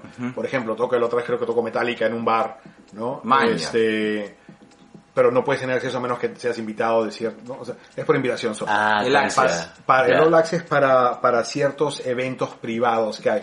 Tú dices, estuvo tal personaje en tal lugar, pero yo no lo vi, yo estaba en Comic Con. Es porque era solo con invitación. Ah. Entonces hay eso, pero afuera hay bastante, bastante, puedes vivir la experiencia del Comic Con afuera. ¿no? Eh, y se puede hacer, ¿eh? se puede hacer. Man, ya. Sí, porque tenemos una, este, un gran saludo a nuestro sobrino Celso, no te merecemos. Celso ya, este, ha asistido a un par de Comic Cons, este, a la de San Diego y a la de Nueva, Nueva York. York. Lo que pasa es que a nivel, este, de- por ejemplo, San Diego tiene la Comic Con, la, la, La merda. El la- la- Comic el show, Con. o sea, Claro. la, la, la de show business, todo. Pero Eh. Comic Con surge inicialmente como una, conven- o sea, Comic Con es convención de cómics. Inicialmente, este, por ejemplo, eh, se dice de que la Comic Con de San Diego es la Comic Con en la cual eh, es la, la espectacular, Es la merch. la, es la merch, y la de Nueva York Es la cómic. es la de cómics. O sea, es decir, por ejemplo, los guionistas, Los los, escritores, los dibujantes se presentan en Nueva York. Claro, tiene más sentido. Sí, eh, entonces, eh, sí, estábamos este, pensando un poco y este, nuestro, bueno, nuestro amigo es que ya he más o menos ha mencionado de que, de, de, eh, bueno, él ha vivido, bueno, este, Celso ha vivido, ha vivido en, en Estados Unidos, pues también, ¿no? Pero dice de que hay formas de comprar, hay maneras de comprar, hay maneras de hacer el Twitch ahí de, de, de ver, ¿no? Piénsalo, ser, no sé, ser, no, piénsalo. Puede ser. Bueno, Nueva York también es un lugar que yo también conozco muy bien y se puede hacer un tour por, por, por Nueva York dentro de lo que es Comic Con, ¿no? Sí.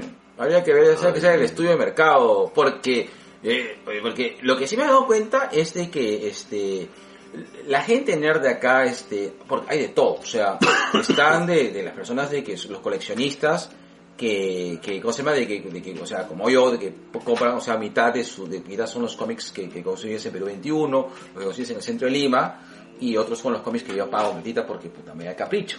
Y están los coleccionistas que puta que pagan la verga de plata, ¿no? Pero sin embargo pues tienen ese tema de, de, de poder entender y conocer, ¿no? O sea, hay que ver cuántos hay, qué son, qué están interesados, qué quieren, o inclusive pues hay gente que ahorra. Mira, este, ahorita, eh, acá en Lima se, se hicieron dos Comic Cones y ya no empieces porque mi compadre tuvo una pésima experiencia en Comic Con Lima porque es, fue, es una, fue una estafa. ¿Dónde está? Eh, afiliado con Comic Con. No, lo peor de todo es que al utilizar el nombre de Comic Con, han tenido una denuncia y ahora han cambiado el nombre.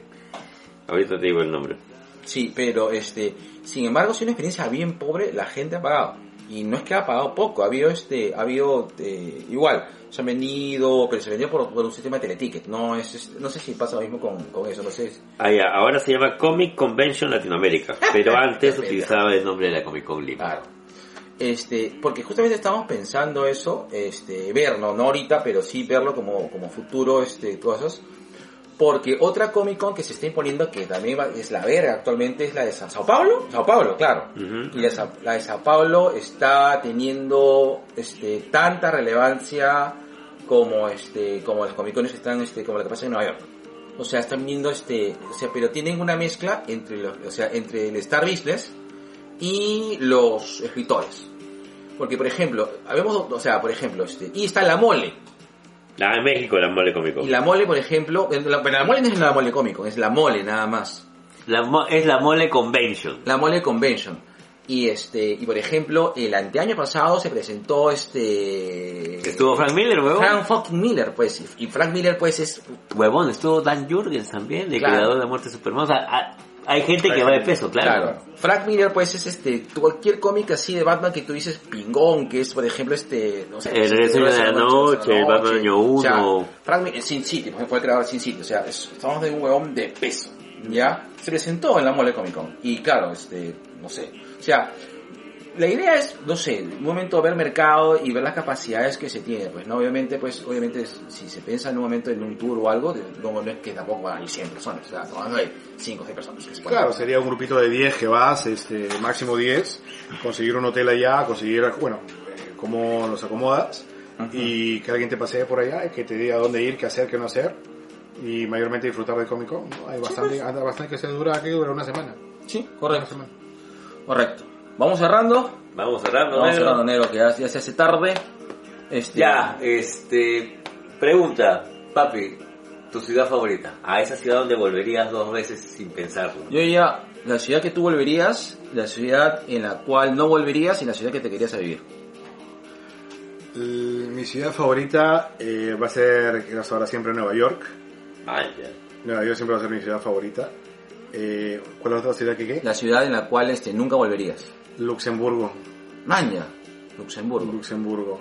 Eh, ¿Y la ciudad que qué? La ciudad en la cual te querías a vivir. Eh, me gusta mucho este San Gimignano o Siena en Italia. Siena en Italia. Negro, tú. No, que no conozco mucho, no conozco mucho. Me gustaría un momento, este... Me gustaría, yo no conozco, me gustaría conocer Nueva York en un momento. Me, me parece bacán. Este... No iría otra vez a Kingston. Estoy cagando. Este... Y alucina que podría vivir... Yo en un momento estaba pensando, uno de mis planes de retiro de viejo es, Asu. es este... Ahorita es- ahorita no, mañana. Ah, mañana. Dentro de un par de horas nomás. Es este. No, no, no, no, no ir fuera, sino es irme o a Trujillo o a Arequipa. Soy. En, en un- en un momento, ¿sabes? Inclusive lo que había pensado comprar de retiro es comprarme una casa en San Bartolo y vivir ahí. En un momento, así, plan tranquilo. Pero Arequipa y Trujillo es una opción. No me gustaría quedar, no me gustaría quedar mis últimos días en Lima. A pesar que amo mi ciudad, o sea, yo, a mí Lima me adoro, pero por un tema de paz y tranquilidad me gustaría irme a esos dos sitios. Ya. Tú, Quito. Yo regresaría. Es mi ciudad favorita, Quito. no. Eh, a donde no volvería. Mira, a pesar de todo, es que fue una experiencia diferente. Yo no volvería a Madrid. Año. Madrid puedo estar ahí un día, dos días, estar en el Museo del Prado, visitar tres, cuatro museos, pero... Ya está. Ya, ya está. ¿no? O sea, de hecho, solamente iría por ir al Museo del Prado y dos o tres cosas más. Pero a Toledo, puta, me quedaría a vivir en Toledo sin pensarlo dos veces. Alejandro. Toledo tiene una mística rara, negro. O sea, al menos a mí me chocó. O sea, fue llegar a Toledo y decir, puta, yo he estado acá. Chucha. Sí, weón. Así Eh, no. eh, eh, fue un vu histórico. Y sí, o sea, me, me pegó mal Toledo. has sido de la Santa Inquisición. ahí, Toledo. Es que Toledo es una ciudad que, puta, tiene partes que parece que no hubieran cambiado en nada en, ¿qué? 500 años. o Claro, es como estás caminando una- dentro de una postal, ¿no? Claro, en algún momento va a salir este Torquemada. Y parte de los huevitos. ya listo. Vamos a ir cerrando. Ya estamos sobre la hora. Este, muchas gracias, este, No, gracias a ustedes. Papi, repite acá tu cherry, como, como quiero escuchar otra vez la voz de, de la agencia de viaje. Ahí está. Bueno, este, si se animan para hacer un viaje, letmetakeyouonatrip.com, ¿no? Cualquier información eh, la encuentran ahí. Eh, la página ya está por salir ahora en abril, los, los viajes comienzan en mayo. Esperemos ahora que los vuelos no se cancelen tanto con eso del coronavirus. De acuerdo. Pero vale. ¿Tienes Instagram? Instagram es Take You on a Trip. Take You on a Trip. Eh, Facebook es Let Me Take You on a Trip y la página principal Let Me Take You on a Trip. De acuerdo. Así es. Para nuestros sobrinos ahí en los Estados En Unidos. Alaska. En Alaska. Vicencargo. Vicengarden, ¿no? Tenemos ahí un- unos oyentes ahí que nos escuchan fervientemente ahí por Alaska. Oye, yo, yo quiero un mano a mano así, este, con Juan Carlos, en las voces sensuales del podcast. Los dos Juan Carlos. Claro, ahorita. Está bien. Yo sé Sí, que este, este, este, nuestro compadre Juan Carlos ahí de, Bluetooth Tap Bar también la otra vez se lanzó sus cherries así. Comenzó a hablar acerca de la producción cervecera. A mí que no me gusta la huevada, puta que te. Listo. Mira, bueno. Listo, negro. Cerramos el kiosco. Cerramos el kiosco negro. No se olviden que este 14. El viernes, el viernes, no, el sábado, sábado, sábado. Tenemos el episodio 120, negro. Concha su vida. ¿Cuánto sentiste? 20. Qué rico. Dos, Mm. cinco por la oreja y cuatro por la barba. Listo. Multiplícalos. Listo. Ah, ah, ah, la salvé. Listo. Tres, dos, uno.